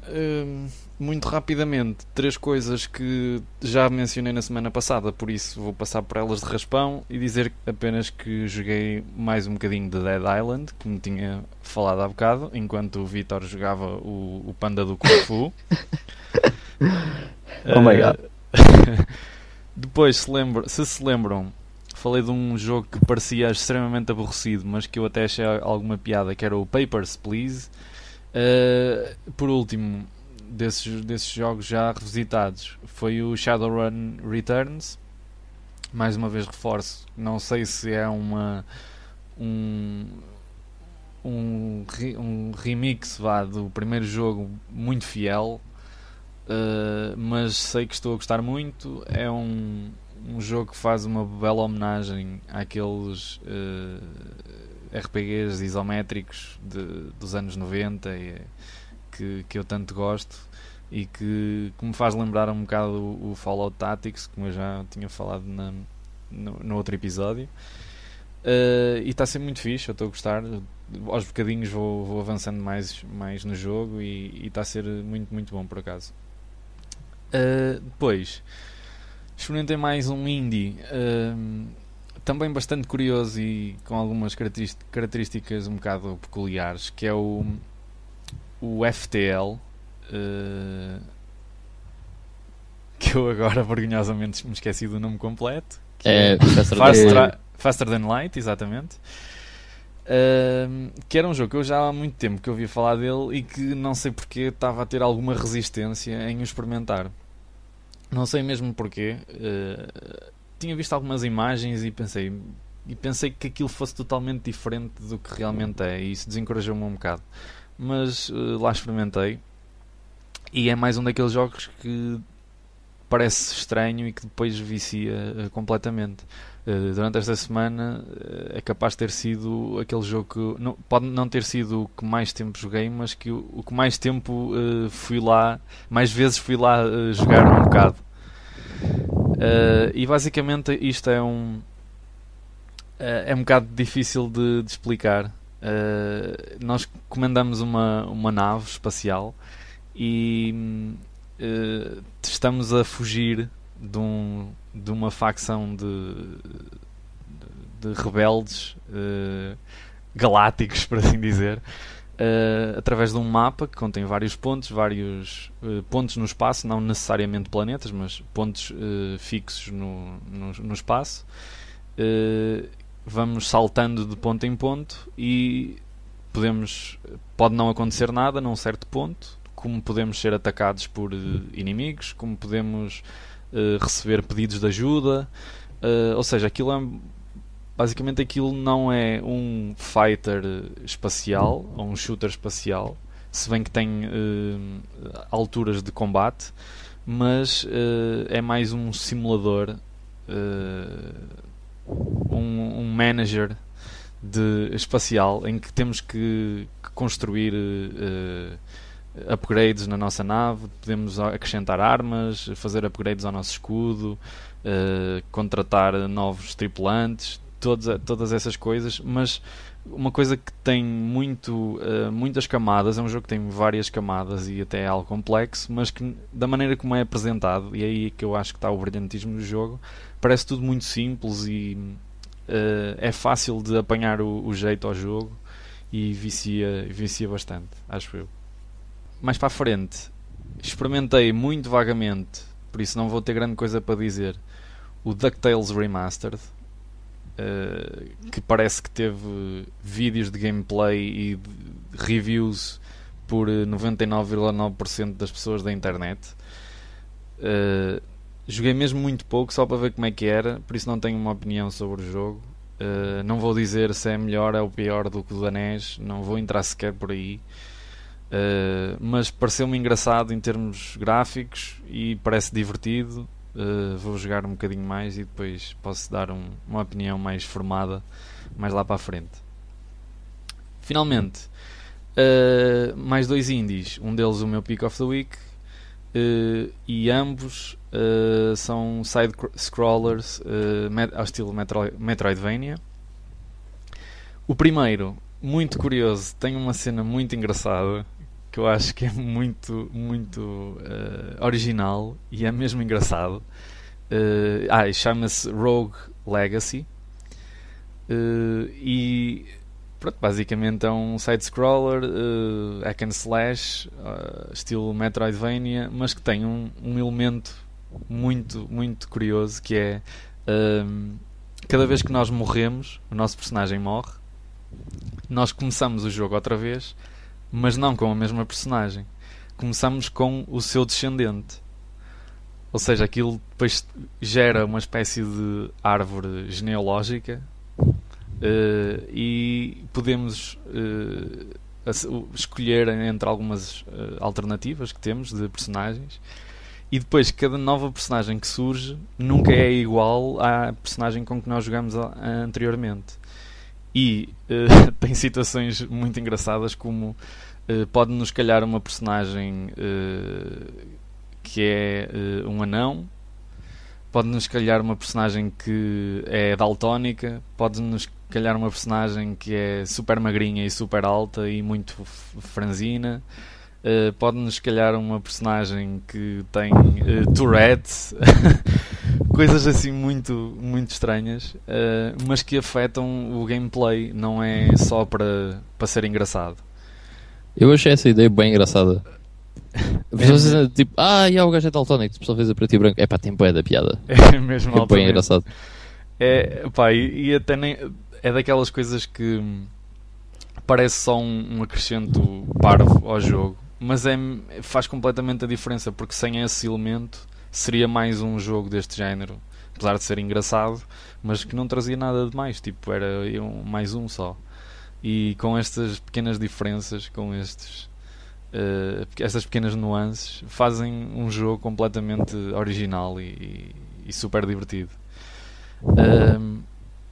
Para finalizar, então, o outro uh, Metroidvania que será o meu Pick of the Week de, desta semana, que é o Guacamole.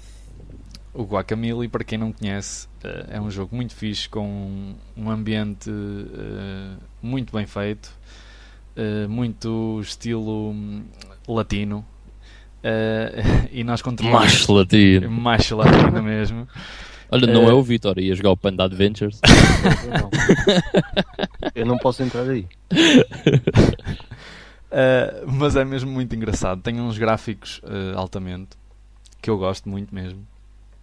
E o nosso personagem é um, uma pessoa normal, vá, ao início, mas que uh, logo ao início somos confrontados com o, o mauzão da fita que nos rouba a namorada, aquela história típica, e num confronto direto mata-nos logo no início da, da nossa aventura. Uh, nós vamos parar ao, a um mundo alternativo e encontramos uma máscara que supostamente era do, do, do guerreiro supremo que toda a gente adorava naquela, naquela cidade ou naquela zona, que é um lutador, aqueles lutadores típicos de wrestling mexicanos com aquela máscara uh, tradicional.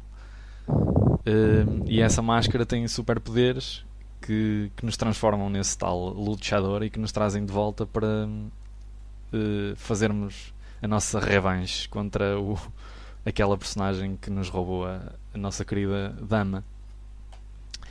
E é muito fixe, não sei o que é que posso dizer mais sobre, sobre o jogo. Tem uh, tem aqueles elementos de Metroidvania que todos já conhecemos e adoramos. Tem, tem upgrades, tem uh, ataques especiais, tem combos, tem momentos de platforming muito fixes e alguns bastante desafiantes. Já avancei um bocado no jogo e cheguei a partes em que tive que partir a cabeça ali um bocadinho a passar algum, algumas coisas. E uh, aconselho vivamente, uh, experimentem. Já agora deixo a informação que o Guacamole foi, foi considerado por algumas pessoas o melhor Metroidvania de sempre. Embora essas pessoas não devem ter jogado Symphony of the Night, certeza. Mas...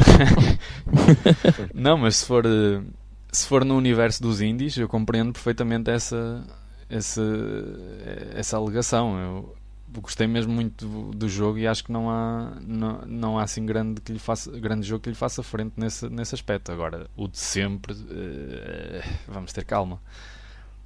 Yeah. Então vamos uh, dar seguimento aqui à coisa e uh, vamos uh, voltar ao tema de, do, daquele, daquele tema que, que começámos a falar na, na semana passada. Nós na, na, semana, no episódio anterior, tivemos a falar sobre, sobre o colecionismo low cost. Deixámos aqui algumas, algumas boas dicas, que não quer dizer que sejam regras para toda a gente, mas são, são apenas a, as nossas dicas. Uh, e hoje vamos uh, falar aqui um bocadinho uh, do, de, nesse aspecto, mas em relação à Mega Drive. Bom, então para começarmos aqui este tema do, de colecionismo mais direcionado para a Mega Drive, que é uma das, se não a consola mais nostálgica e mais apetecível na, no nosso país, pelo menos foi aquela que teve mais, uh, mais adeptos e mais, mais pessoas a jogar na altura em que, em que ela esteve ativa. Uh, suponho eu, talvez uh, a par da PlayStation 1, que também teve grande sucesso cá, mas acho que a Mega Drive foi aquela, pelo menos acho que a primeira que eu me lembro, que teve assim um, um seguimento bastante grande e, e que ainda hoje tem muito carinho especial do, daqui da nossa parte, dos portugueses, não é? Yeah. Um, podemos começar então, se calhar, por um, cada um de nós uh, dizer assim algum dos, alguns dos jogos que achamos uh, tipo para nós, não é? Opções pessoais, uh, aqueles que consideramos que eram super obrigatórios termos nas nossas, nas nossas coleções. se alguém quiser começar. Eu posso começar. Castlevania. Yeah. Namus. uh, yeah, sem dúvida era, era um desses. Mas, espera aí, deixa-me olhar para a prateleira. Só que tinha que ligar a luz para fazer isso. uh, ok, saltam-me assim um, uns quantos uh, à vista. Uh, o Castlevania, sem dúvida, era aquele jogo que eu mais queria ter porque foi um jogo que eu joguei quando era muito miúdo, tive muito tempo o jogo em casa emprestado de um amigo e que depois acabei por devolver, mas queria imenso. E foi logo dos. Não foi dos primeiros jogos que eu, que eu comprei para a Mega Drive, porque queria o Castlevania New Generation num estado ultra mint condition, uh, mas também queria por um preço aceitável e não pelos 80 euros que às vezes pedem por Castlevania em mint condition acabei por comprar aqui há uns, há uns anos uh, por uh, eh, 25 euros, se não me engano, o que é um mega preço para o estado em que ele está, é mesmo um excelente preço. Outros seriam, por exemplo, alguns jogos que eu joguei quando era também miúdo e que, entretanto, nunca mais os vi, como era o, é o meu exemplo do Alien 3, do Elysia Dragoon, por exemplo, Comic Zone. O Dynamite Eddie, porque eu tinha input e perdi, e queria bastante reaver isso. Um, sem dúvida, o primeiro Shinobi, eu gostava, queria muito ter a versão uh, normal, sem ser a do Mega Games. Uh, os Mortal Kombat, óbvio. Um, e talvez não muito mais do que isso. eu, eu, eu, digo que geralmente a minha coleção de Mega Drive está praticamente feita porque há muito poucos jogos que eu ainda gostaria de ter para a Mega Drive. Um deles eu sei que por acaso tu tens, Miguel, que é o Shinobi 3. Uhum. Uh, mas há muitos poucos jogos que eu ainda quero para a Mega Drive. Uh, tenho o Fantasy Star 2 e 3 e sinceramente era um jogo que eu, era uma saga que eu tinha muita curiosidade e que curiosamente não gostei muito. E por isso também não estou à procura do 4, porque não, não creio que vá gostar. Uh, e já agora, só um jogo que eu joguei imenso no emulador uh, e que era muito louco, que é o Dick Tracy. E quando uh, foi um jogo que eu tive que adquirir porque achei que era mesmo muito fixe. joguei bem no emulador antes de o comprar. e outro jogo, só para finalizar, que eu ainda gostava de ter aqui é um jogo que eu estava a pensar e que agora não me lembro. Ah, é o World of Illusion, que eu ainda não, ainda não tenho, mas é outro que eu gostaria de ter. Nice. Olha, por falares nesse, uh, por acaso foi um dos meus uh, dos meus objetivos também, digamos assim, já há algum, há algum tempo. Uh, mas tu falaste aí de, de, de, de, alguns jogos que, que eu também considero, quer dizer, eu não vou dizer obrigatórios, mas vou dizer que são jogos que passaram passaram pela nossa infância, como o Elysia Dragoon. Depois o, o, Aladdin é um, acho que acho que para todos é um jogo uh, é um jogo fantástico na, na, na, na, Mega Drive e é daqueles também obrigatórios. Uh, epá, e depois algumas coisas que eu, que eu pessoalmente quis eh, recuperar com o tempo, que são jogos também que são ícones da, da, da marca, como o Vector Man, o Earthworm Jim. Um, para mim, pessoalmente, o Marcos Magic Football, que eu tinha o jogo também quando era, quando era garoto e é, é fantástico. Uh, o jogo que, que, que me levou um, a voltar a comprar jogos de Mega Drive há, há uns bons 10 anos atrás, ou 9, uh, o Street Fighter 2, o Special Champion uh, Edition. Uh, e também acho que é obrigatório falarmos de, daqueles jogos que, que, que proporcionaram a, a, Mega Drive, como os Sonics, uh, falando especialmente do Sonic 3 e uh, em conjunto com o Sonic e Knuckles, que é das cenas mais fantásticas que, o, que a consola tem, e também da, da, da, série Streets of Rage, que também acho que foi uma marca da Sega e da Mega Drive. E tu, Miguel? Eu, uh, curiosamente, como eu comprei, uh, quando eu voltei a colecionar, comprei apenas a, a Mega Drive e não trazia absolutamente jogo nenhum, foi tipo começar do zero, uh, literalmente. Uh, há homem. Há homem ali, sem medo. nada de pandas. nada de pandas, mas Uh, curiosamente, eu sei que vai parecer um bocado estúpido ou estranho, mas as primeiras duas aquisições que eu, que eu quis fazer foi comprar os dois Mega Games. Porque. Faz todo o sentido. Não é? Eu acho boas opções. Porque também. não é só pela quantidade de jogos que tinha logo ao início, só com dois cartuchos, mas uh, porque eram tipo aqueles ícones uh, que eu tive sempre em mente, uh, mesmo não tendo a consola durante muitos anos, que me lembrava sempre daquilo e que me lembrei de que gostava de jogar os seis jogos sem exceção e com grande vício durante muito tempo. Uh, portanto, seriam prioridades logo. E como não, não são nada, nada, nada difíceis de ter, uh, era um objetivo bastante fácil. Portanto, win-win. Uh, assim, eu ainda dei para aí uns 50 cêntimos pelos meus. É pá, vê lá. uh, mas a seguir a isso, uh, talvez tenha sido uh, três, três, três compras uh, que eu considerei absolutamente essenciais e que, que queria ter mesmo logo, logo ao início.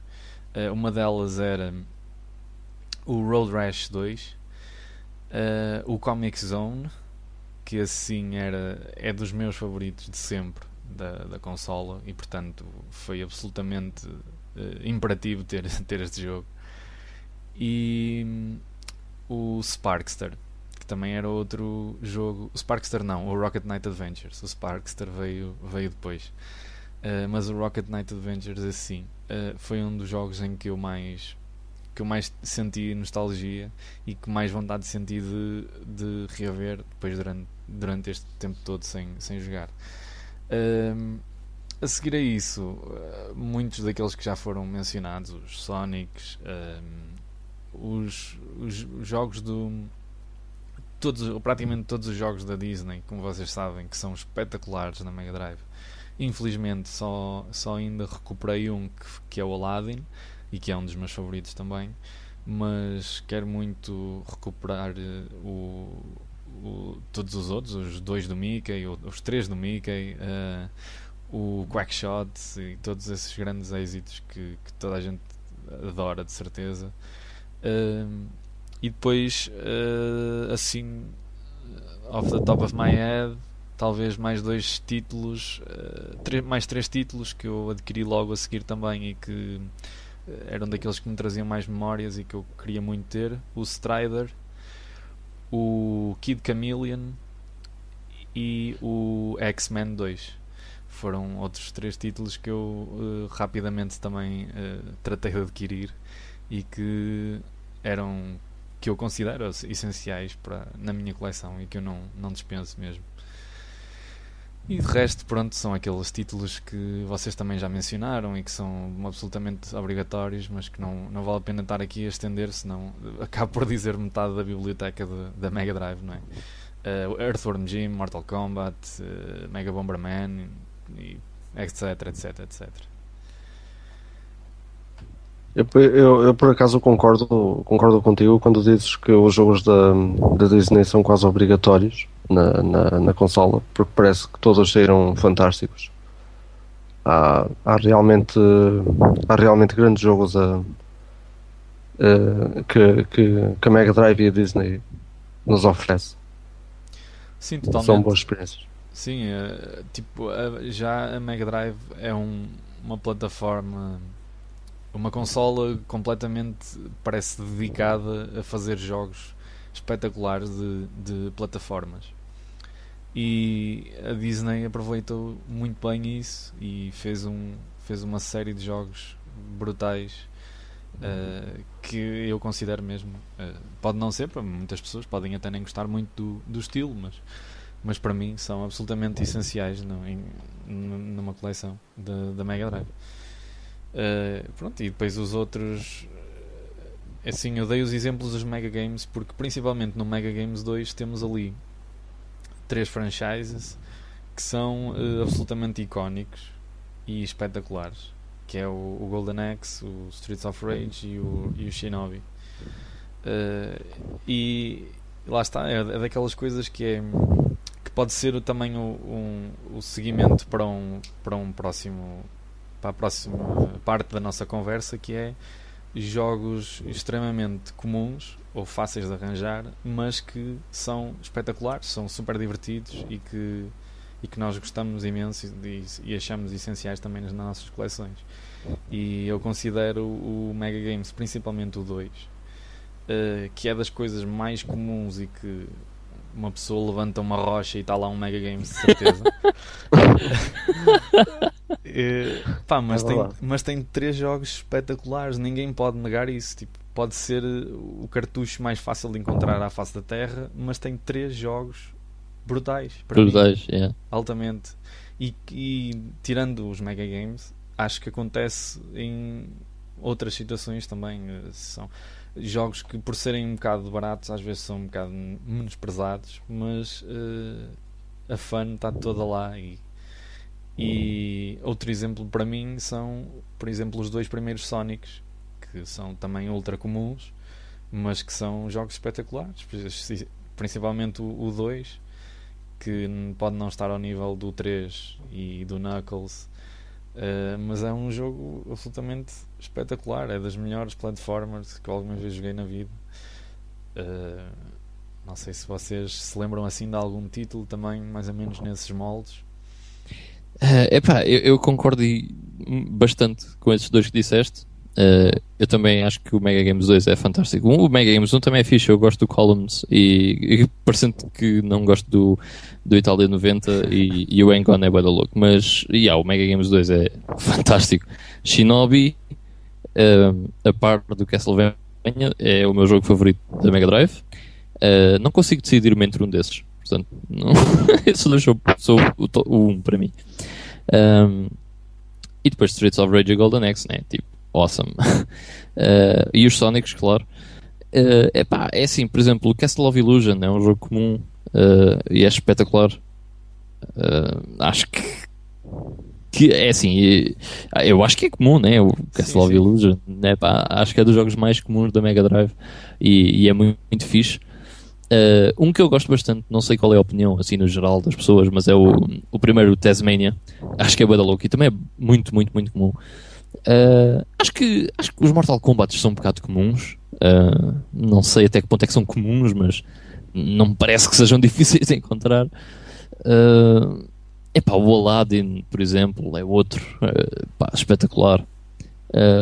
O Dynamite Eddie, não, não sei acho que é comum, mas não tenho bem certeza. Mas há vários títulos na Mega Drive que são comuns e que são, que são muito fixes. O Mickey Mania? Olha, por exemplo, um que, é... o Mickey Mania, sim. Um que eu gosto muito, o WWF uh, Super WrestleMania. eu gosto bem desse jogo. Eu também, eu também gosto bastante disso. É bem comum, eu gosto, gosto bem desse jogo. Eu, eu não gosto de jogos de wrestling no geral, mas gosto bem desse. Sim, eu, eu, eu deste, os da Mega Drive são muito fixos mesmo. Uh, mas yeah, não sei, mais, o Rei Leão, por exemplo, também. Uhum. Há muitos, pá, há mesmo muitos. Na Mega Drive há mesmo muitos. Uh, mas já, yeah, eu diria, é assim, por, por, exemplo, eu pessoalmente gosto bastante dos NBA, dos NBA Live 95 e 96 da Mega Drive. São super yeah. comuns e são bué fixe. Uh, são jogos de desporto, mas são bué da loucos. Uh, eu comprei há pouco tempo o 97, que era, foi aquele que eu mais joguei também na altura na minha altura jovem. Uhum. Eu esses por acaso não joguei, não, não sei dizer. Pá, mas deu-me. Eu acho que eles são todos iguais. É, é tal história. É. Mudou, mudou os jogadores, mas a, a, mecânica entre o 96 e o 97 é, é parecidíssima. Mas também, pronto, só para dizer que tipo, recuperei o 97 e fiquei, fiquei bem contente mesmo. E é um jogo de, de basquete, é um jogo bem comum, mas pronto, são aquelas coisas que, que nós. Uh, que nós já tivemos e voltamos a ter e, e é fixe. É uma sensação porreira. Uhum. Yeah. Alguns jogos até também... o... De, desculpa, pode, digo.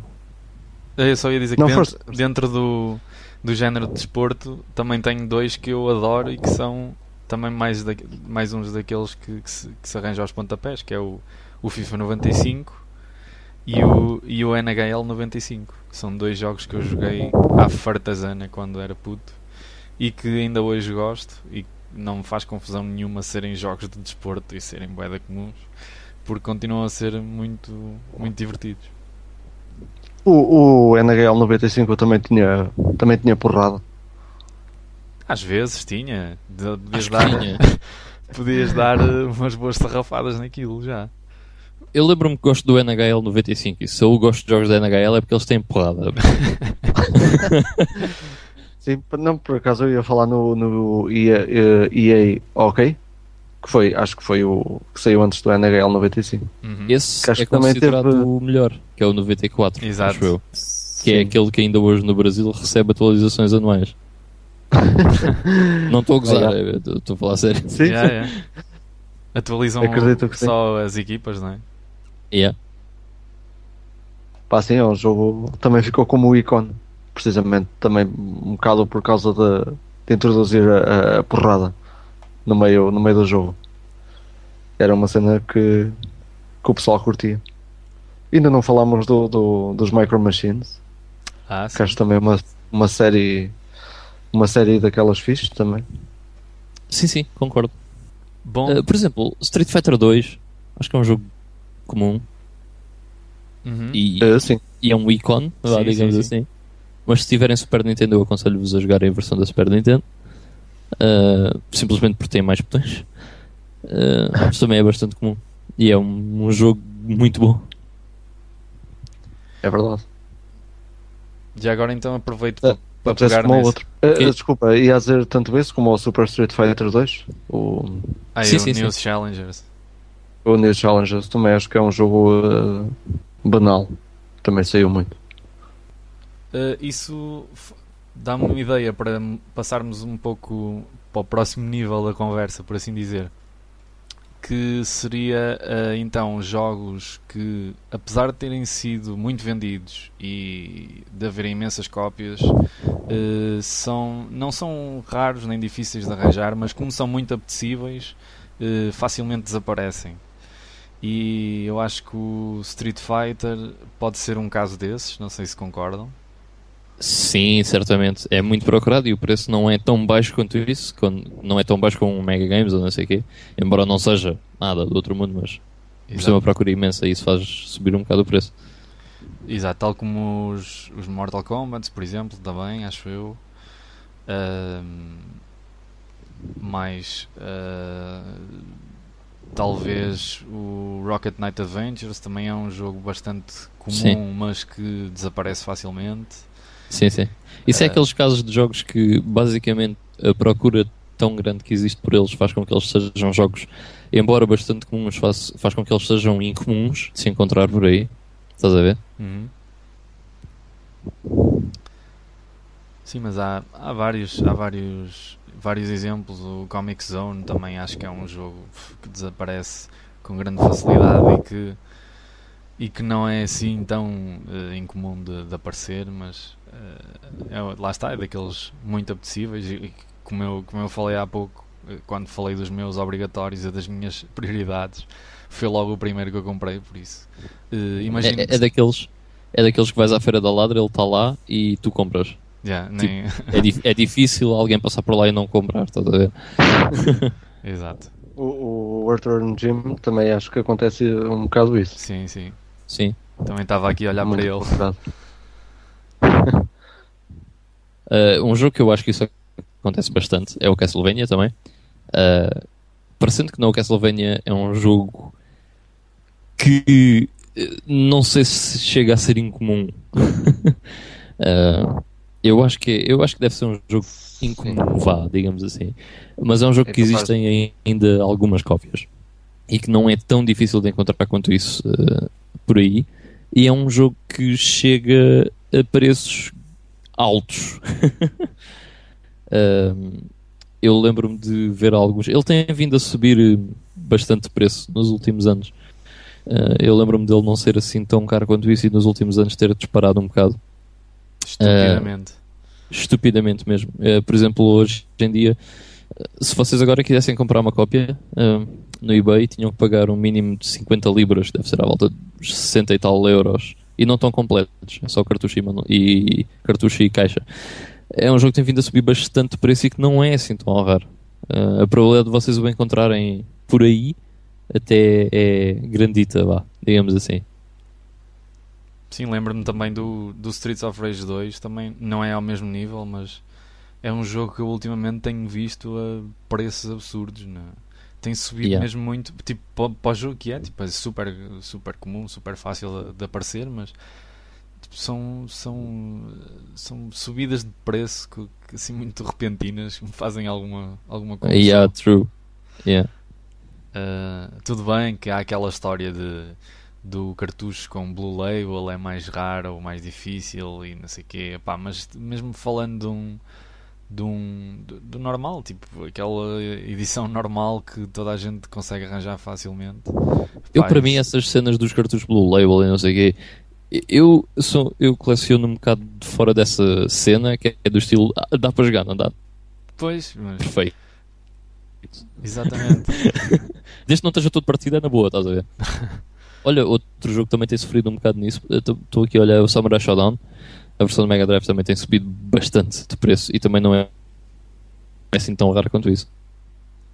Também um que eu acho que é um bom exemplo disso também, que é o Hypersonized, uh, que também vendeu ainda bastantes unidades e que também é um jogo bastante caro e que curiosamente também é da Konami, como o Castlevania. Anda tudo atrás dele. Tem, tem muita procura, sim, sem dúvida. Tá. Inclusive é eu que ainda nem tenho uma cópia do jogo. Eu tenho aqui duas, mas não te dou. É, tomar onda. Uh, mas yeah, esses são, são dois bons exemplos de jogos que têm vindo a subir imenso de preço e que não são assim uh, propriamente raros de, de se encontrar. Olha, por exemplo, um jogo que, eu, que é muito mais raro do que, do que esses jogos que temos estado a mencionar e que é muito mais raro do que, por exemplo, o Castlevania e é, penso que seja mais barato, embora também não seja um jogo, não é um jogo barato, mas uh, acho que até é mais barato que Castlevania e provavelmente mais barato do que todos esses, é o Avok, o Captain Avok. Que eu acho que é um, é, é sem dúvida um dos meus jogos favoritos da Mega Drive e que é um jogo um bocado caro e que eu acho que é muito, muito, muito bom. É uma das grandes hidden gems da, da Mega Drive. Eu nunca joguei, por acaso. Pois, mas o jogo é muito bom, acho de experimentar. Eu, eu pessoalmente é um dos melhores platformers que, que eu vejo na, na Mega Drive. Depois tenho, tenho que experimentar porque já ouvi, eh, já ouvi, além de ti agora, já ouvi várias gente a falar dele. A procura imensa também leva, por exemplo, jogos tipo Sonic 3, que não são tão comuns como o Sonic 1 e 2, também a serem um bocado mais caros. Uh, Ultimate Mortal Kombat 3, por exemplo. Há vários jogos que, que sofrem desse. Sim, desse são jogos, jogos Yeah, procurados. há, há muitos que sofrem disso. E o, o, o Restart também. E é o também Restart. Estou a lembrar desse. Acho que também é um jogo bastante, bastante procurado. Mas também não parecem haver muitas cópias. Uh, Acho pronto, o Captain Havoc realmente é, é muito, muito, muito fixe. Eu curto muito do jogo. E, e é muito mais raro do que muitos jogos que são bastante mais caros do que ele. Simplesmente por ter uma procura muito inferior.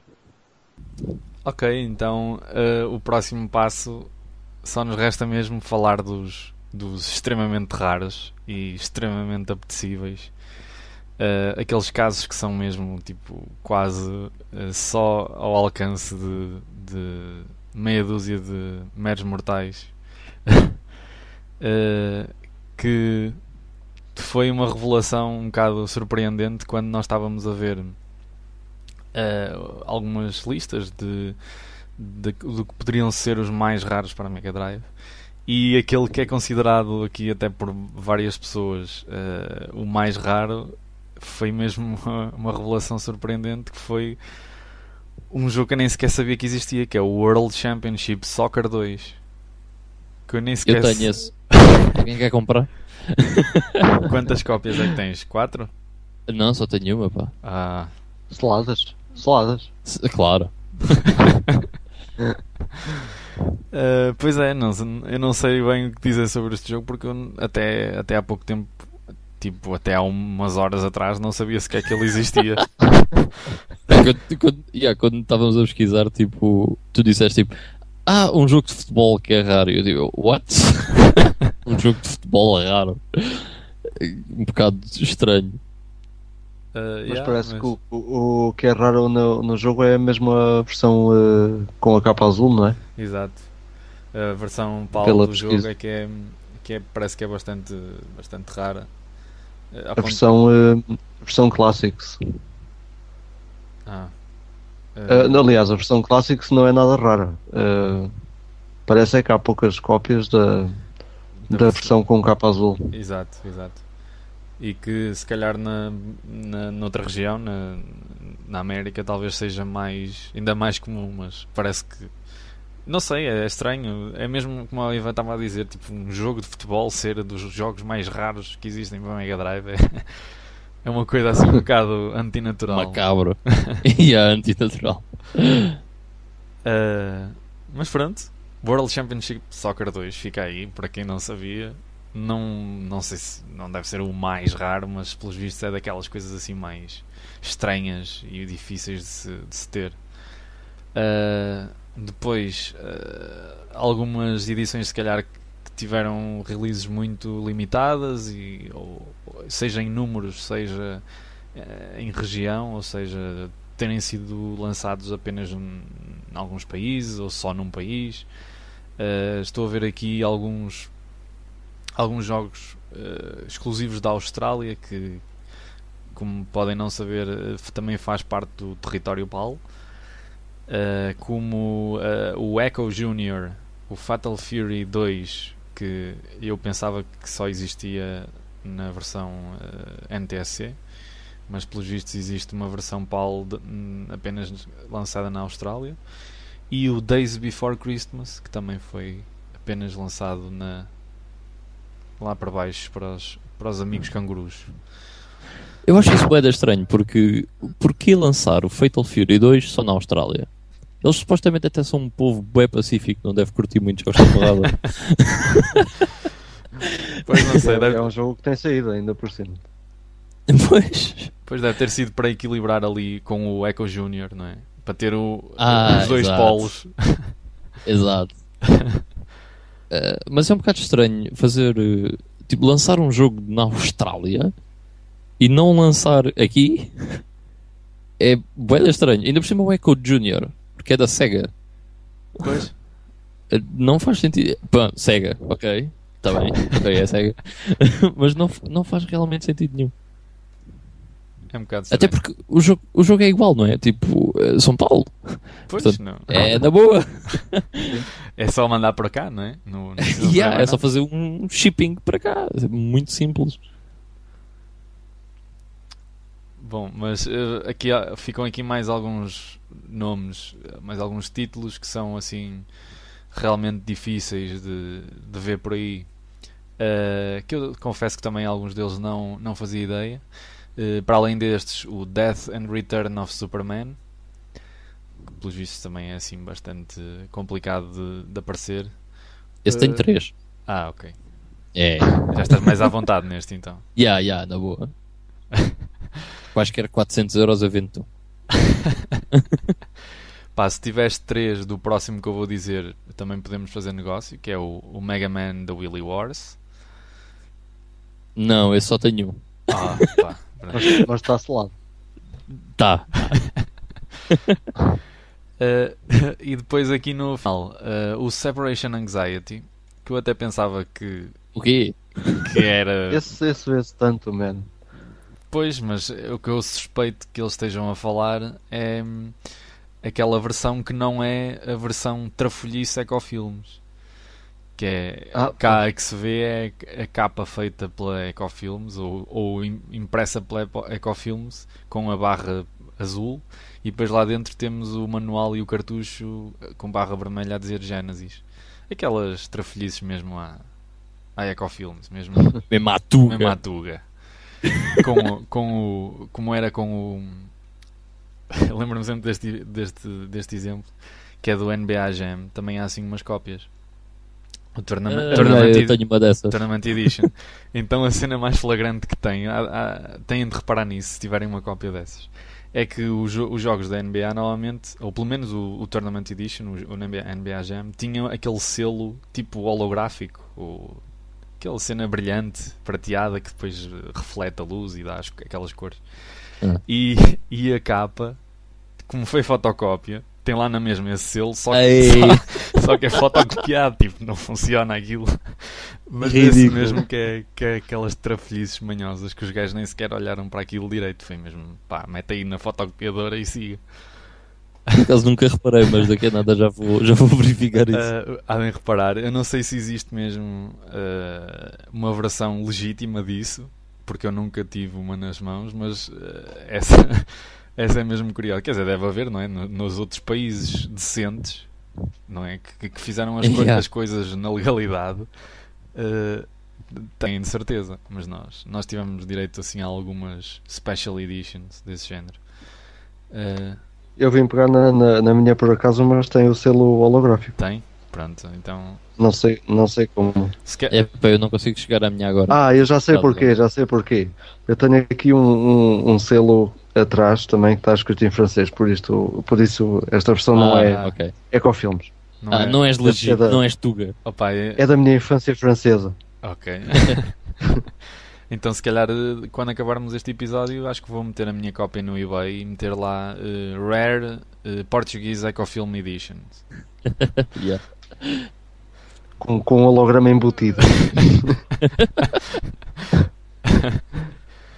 Eh, mas pronto, estava a dizer que o- a presença do Separation Anxiety aqui na lista surpreendeu-me um bocadinho eh, por causa disso, não é? Mas, porque, mas se calhar nos outros, nos outros países não é assim tão, tão fácil quanto isso de, de aparecer uma cópia dessas. Ok, já agora só para complementar aí a tua informação, se quiserem um Mega Man Willy Wars, tem um no, no eBay a 375 libras, portanto, aos- qualquer bolso consegue comprar isto. Aproveitem. E um Fatal Fury 2 por 300, portanto também é baratíssimo. Barato, barato. Depois temos aqui outra, outra lista, não é? Uhum. Podes, podes seguir tu, Vitor, já que estavas com o lance. não, não, eu só, só. é- Era para te deixar respirar um bocadinho. Sim, sim, força, obrigado. Eh, ok, então eh, temos aqui outra, outra, outra mini lista com jogos que já não são tão eh, raros como, como os de cima, mas que têm também alguns jogos que, hum, que no, no- no, caso do nosso país até há aqui pelo menos um que, que existe aos pontapés, mas já lá vamos. Desculpa, ah, Vitor, desculpa interromper-te só para dizer que eu, que eu me esqueci de um, que era o Nightmare Circus, que é uma, Ah. uma versão que apenas saiu no Brasil, mas que é considerado pau na mesma. Por isso, eh, mas pelos vistos acho que é uma cena assim um bocado eh, obscura. É, isso para mim não conta. É um pau legal, é. é um pau legal. Isso parece que estás a dizer que é um pau legal. Ai, peço desculpa, peço desculpa. Eu jogo jogos de pandas, mas na- nada a ver com isso, atenção. ok, então eh, faltou ali mencionar o Nightmare Circus, que é um pau do Brasil. Pronto. Assim, já estou a falar mais direito. Depois temos aqui outra lista que é que também são. Pá, é aquela lista que são bem comuns, se calhar, digo eu. Eh, e temos aqui eh, o Punisher, que eu, eu nunca joguei este jogo na, na, na Mega Drive, por Ah, acaso. fazes bem. Eh, pois, já ouvi cenas assim um bocado humaradas do, do, do, do jogo, por acaso. Mas eh, eh, já agora que estamos a falar nisto, este Punisher não é, não é um porte da, das arcadas? Ou é um porte mal feito? Supostamente seria, mas É só supostamente.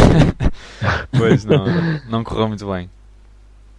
Pois, o das arcadas era muito fixe.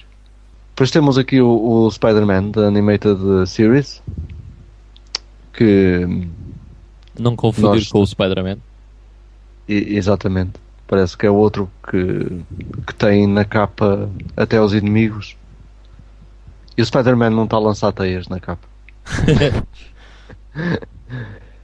Eh, depois o, um, um que eu não fazia ideia, que é o Alien Soldier, que eu até falei, falei aqui no, no, no GameStone pá, há, três, há três episódios ou quatro atrás que tinha acabado o jogo, mas eh, ele, o, Alien Soldier está num, num dos Mega Game 6, que agora nem sei bem qual é que é o volume, Eh, mas parece que a solo que é bastante caro. Não, não, não fazia ideia. Uhum. Mas Pois o, é, é- o Mega Game 6? Eh, sim, sim. Não, não, o Mega Game 6 deve ser da barato. Não, não, não. É porque, não sei se sabem, mas o Mega Game 6 completo é caríssimo. Ah, Pois. sim, sim. Por acaso não menciona aqui, mas é verdade. Yeah. Eh, eu acho que há três versões do Mega Game 6. Acho que são três versões. Uhum. Uh, uma, duas delas têm o, a capa mais ou menos igual. Uh, e é- há uma que tem as letras a. Eu não quero estar a dizer geneira, mas uma tem a letra- as letras a verde e outras a laranja. Eu acho que o volume 1 é o que tem a laranja e o volume 2 é o que tem a verde, uma coisa assim. Uhum. E sei que o volume 2 é bué da caro e o volume 3, que é aquele que tem a capa vermelha, é bué da caro. Ultra cara. Ultra cara, yeah. Vê-se uh, facilmente essas coisas a serem vendidas por 100, 150 libras. Yeah. Isso foi a altura em que o Mega Game 6 eh, normalmente vinha em cartucho com, com a consola, né? Exato. Depois saíram algumas cópias completas, mas também tinha a ideia que não foi assim muito. Não, não sei a grande quantidade. Eh, depois temos aqui um jogo que, que esta lista aponta como raro, mas que entre nós é. eh, como disse o Miguel há pouco, levantamos uma rocha e lá um, que é o, o Dragon Ball Z, que foi muito, foi muito vendido no nosso país, eh, e se não estou em erro, em França também. Eh, mas, eh, mas no resto do, do território eh, acho que não foi mesmo vendido em mais, em mais parte nenhuma. Se calhar só mesmo na, na, eh, nesta zona, Eu Portugal, acho- Espanha, França. Eu acho que foi exclusivo de certas regiões. Eu, eu lembro-me na altura que muitas coisas que vinham relacionadas com, não só com o Dragon Ball, mas uh, outros animes, tipo Saint Seiya, por exemplo, que vinham muito uh, parar ao território francês e ao território hispânico e não saíam deste território aqui. uh, talvez Alemanha coisas desse género. Eu não sou a pessoa indicada para falar sobre isso, mas penso que seja uma coisa desse género assim. E tanto o Dragon Ball da Mega Drive como o da Sega Saturn são muito, muito, muito raros uh, no UK, por exemplo. Sim, e por isso é que está aqui na, na, nesta lista que nós tivemos acesso, mas uh, uh, realmente não podemos dizer que seja raro entre nós, por isso. Eu, por acaso é. eu não sabia, mas estou a ver agora, e a única cópia cá no eBay está por 90 libras. oh meu Deus. Que é uma cena que não cabe na cabeça de ninguém. Nada mesmo. Depois o Mega, Mega Turrican, que eu desconheço. É muito fixe. Sou sincero. Muito fixe, é, fixe. é muito é um, lixado de arranjar, sim. Yeah. É um shooter. Exato. Não. Pois, tem, tem nome disso. Uh, uh, Vitor, antes de avançares, uh, ainda em relação, voltando um bocadinho atrás em relação aos Mega Games, estávamos a falar. fizeste confusão com o jogo porque o que vem no Mega Games não é o Alien Soldier, mas sim o Alien Storm.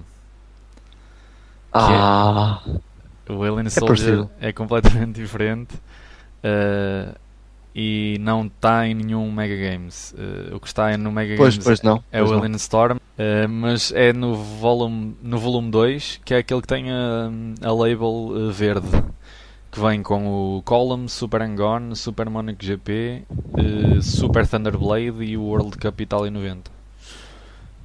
Uh, exatamente. Peço desculpa então. Não, eu também, é, eu também não é sabia.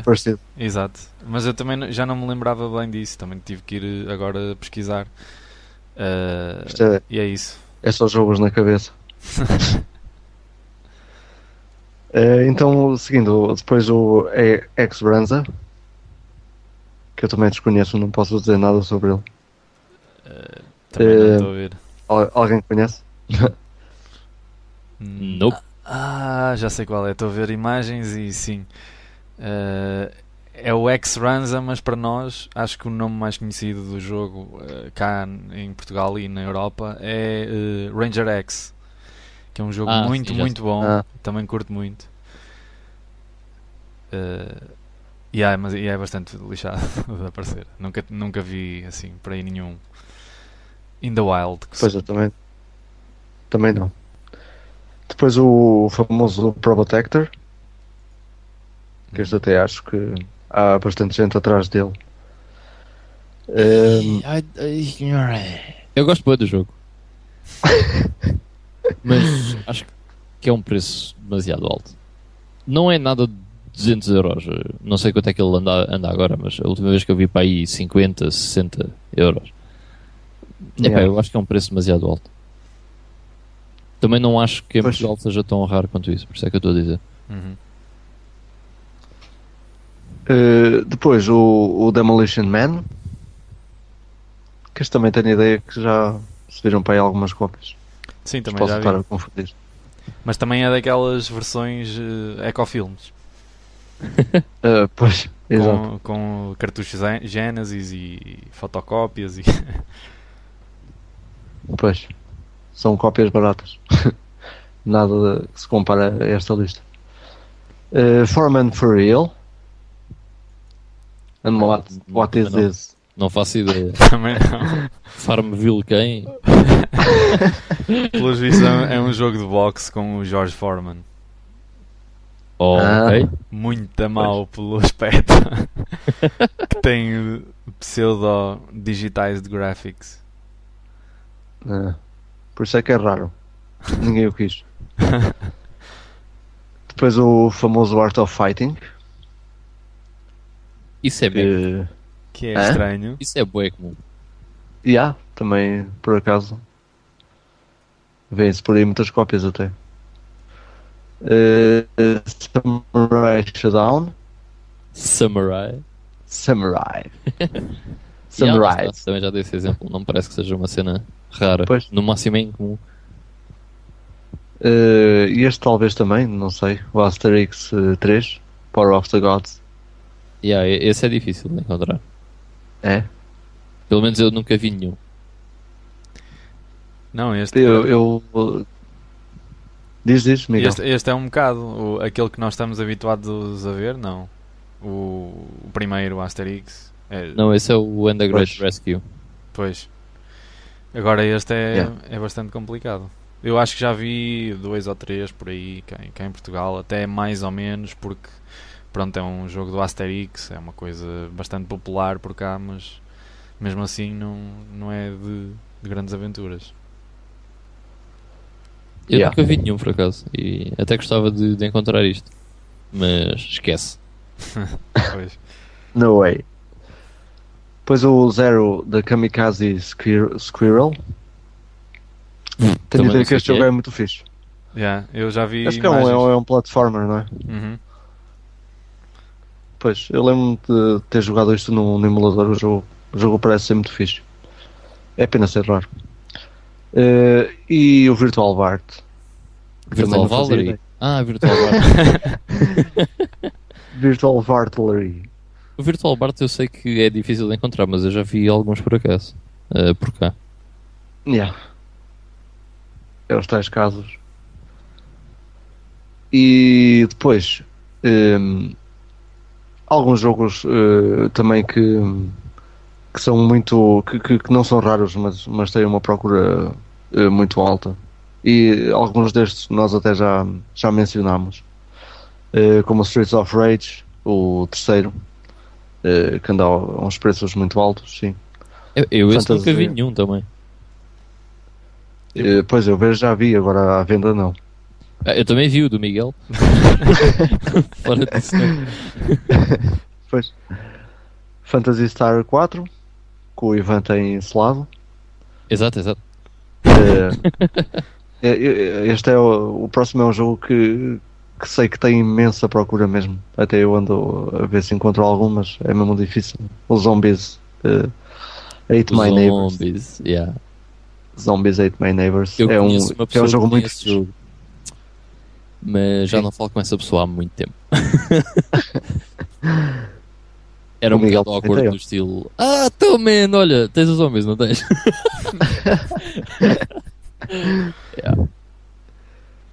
O Moonwalker, o jogo do Michael Jackson. Epá, não- é assim, isso ficou mega overrated pelo homem ter morrido Exato. Isso Não é era seja- estupidamente barato Mas, pois eu nunca vi nenhum Mas era estupidamente barato De repente morreu o Michael Jackson e isso passou por 50 euros É uma cena Eu, eu tive foi a versão de, de Master System, que, que acho que era acho que era igual, É, só mudavam os bits. é, é, é parecido. Um, o Gangstar Heroes também, dado como um dos melhores jogos de, de Mega Drive, Eh, também tem alta, alta procura. E nós não referimos há pouco, mas o, o cartucho eh, a par com os Mega Games, isso é um cartucho um bocado mais caro, mas o Classic Collection também Ah, também sim, é sim. daqueles eh, é daqueles cartuchos que que, faz, eh, que ficam bem numa, em qualquer coleção. Yeah, Sem dúvida. Precisamente por ter o Gangstar Heroes mas não só, mas também tem o Alex Kidd que é também um ícone. E o Altered Eh, o. Rocket Knight. Oh, sim, o Altered Beast exatamente. Eh, o Rocket Knight Adventures que, hum, que acho que foi o Miguel que falou. Eh, também tem muita procura o Shinobi 3 que vocês também já falaram Uhum. o Road Rash 3, o Turtles Tournament Fighters, também é um jogo porreirito, o Dune 2, Battle for Arrakis e o Zero Wing.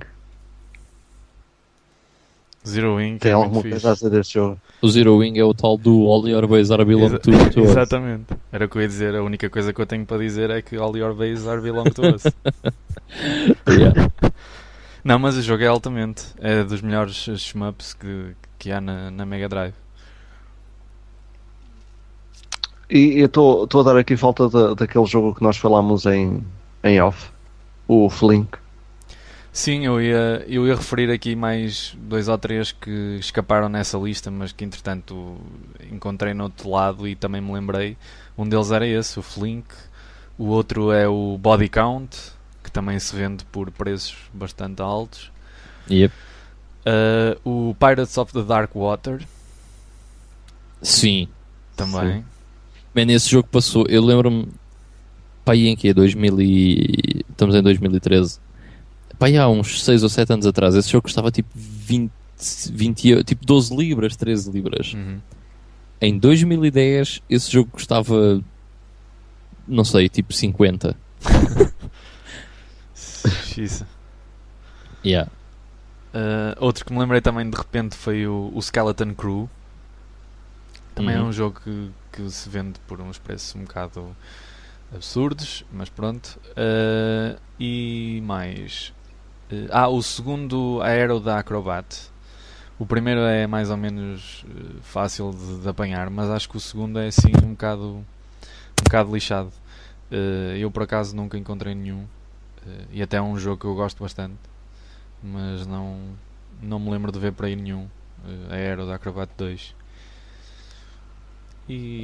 Já agora, para complementar aquela informação, o último Pirates of Dark Water que foi vendido no eBay foi por 87 libras e 95.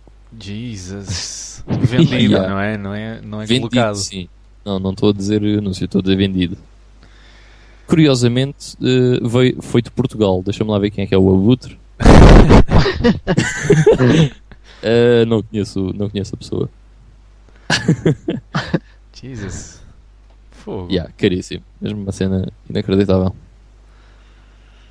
Ah, e estou-me a lembrar de outro também, porque hum, sei que conheço uma pessoa que, que o tem e o Vitor também o conhece, que é o, o Double Dragon. O Double Ah, Dragon sim, para a. Mega Drive Yeah. também é um bocado lixado de aparecer.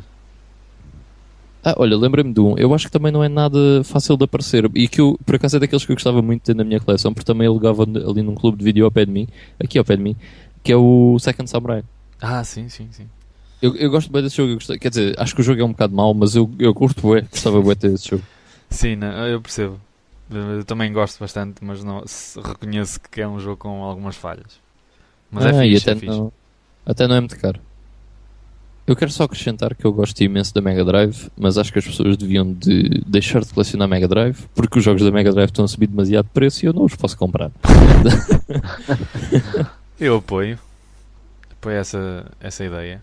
Uh, não, mas realmente é, é daqueles, daqueles sistemas que praticamente toda a gente que, que coleciona uh, jogos e consoles retro é tipo o centerpiece do, da coleção. Vá. Muita gente faz isso e é compreensível. Eu próprio faço isso, não é? E acho que é daquelas uh, consolas para qual dá imenso gosto de colecionar e que se tem imensas recordações boas.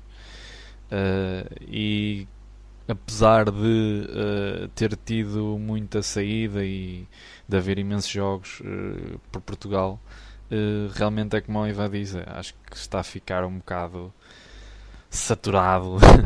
e, e- É que tu- quase toda a gente coleciona, foi isso que tu disseste, quase toda a gente coleciona, quer colecionar Mega Drive. Exato. Há mesmo muito pouca gente que, que faz o que fazem com a Mega Drive ou com a Sega em específico, que é tipo, eu sou mega fã de Sega ou mega fã de Mega Drive e não me interessa assim muito por Nintendo. E o contrário é mais difícil de aparecer. Não é uh, inexistente, porque conheço algumas pessoas ainda que fazem isso, mas é muito mais difícil e pronto, faz com que as coisas da Sega e principalmente da Mega Drive tenham tipo, uma, uma procura estúpida e que o mais comum dos jogos se de repente transforme num, numa, numa coisa absurda em termos de preços e que, que nos últimos anos, como têm visto, eh, tem saltado exponencialmente de, de, de preço. Mas também vai um bocado da, da facilidade, não é? Com que arranjas, porque arranjas muito mais facilmente jogos de Mega Drive em Portugal do que, por exemplo, Super Nintendo. Ah, Claro, claro. porque não só em Portugal, mas na Europa em geral. Tanto que é, é, é, di- é difícil uh, colecionar Super Nintendo, porque todos os títulos que são bons custam mais de 10 euros na boa. E muitos deles, títulos até comuns, por exemplo, Super Metroid ou Super Castlevania 4, mais de 40 euros na boa. E isso torna-se difícil colecionar Super Nintendo assim, não é? Uh, e ainda por cima, uh, lá está, muito pouca gente teve Super Nintendo, muita gente tem Mega Drive, muita gente gosta da Mega Drive.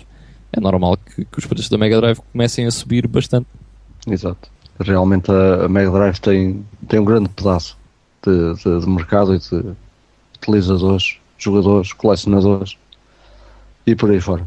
Agora imaginem, se as pessoas, que toda a gente agora que gosta de Mega Drive quisesse colecionar Super Nintendo, com a quantidade de cartuchos de Super Nintendo que existe, imaginem o preço dos jogos de Super Nintendo. Ias ter Super Metroid a 250 euros. Esquece, era tipo. eh, se já é um bocado, tipo, um colecionismo um bocado de elite às vezes, então aí é que, é que esquece mesmo. E anda para aí Secrets of Mana a 550 euros e coisas desse género. Jesus. Ok, então foi o 15 episódio do, do, do GameStorm. Falámos hoje aqui um bocadinho do, de, de- de colecionismo em torno, em torno da, da, da Mega Drive.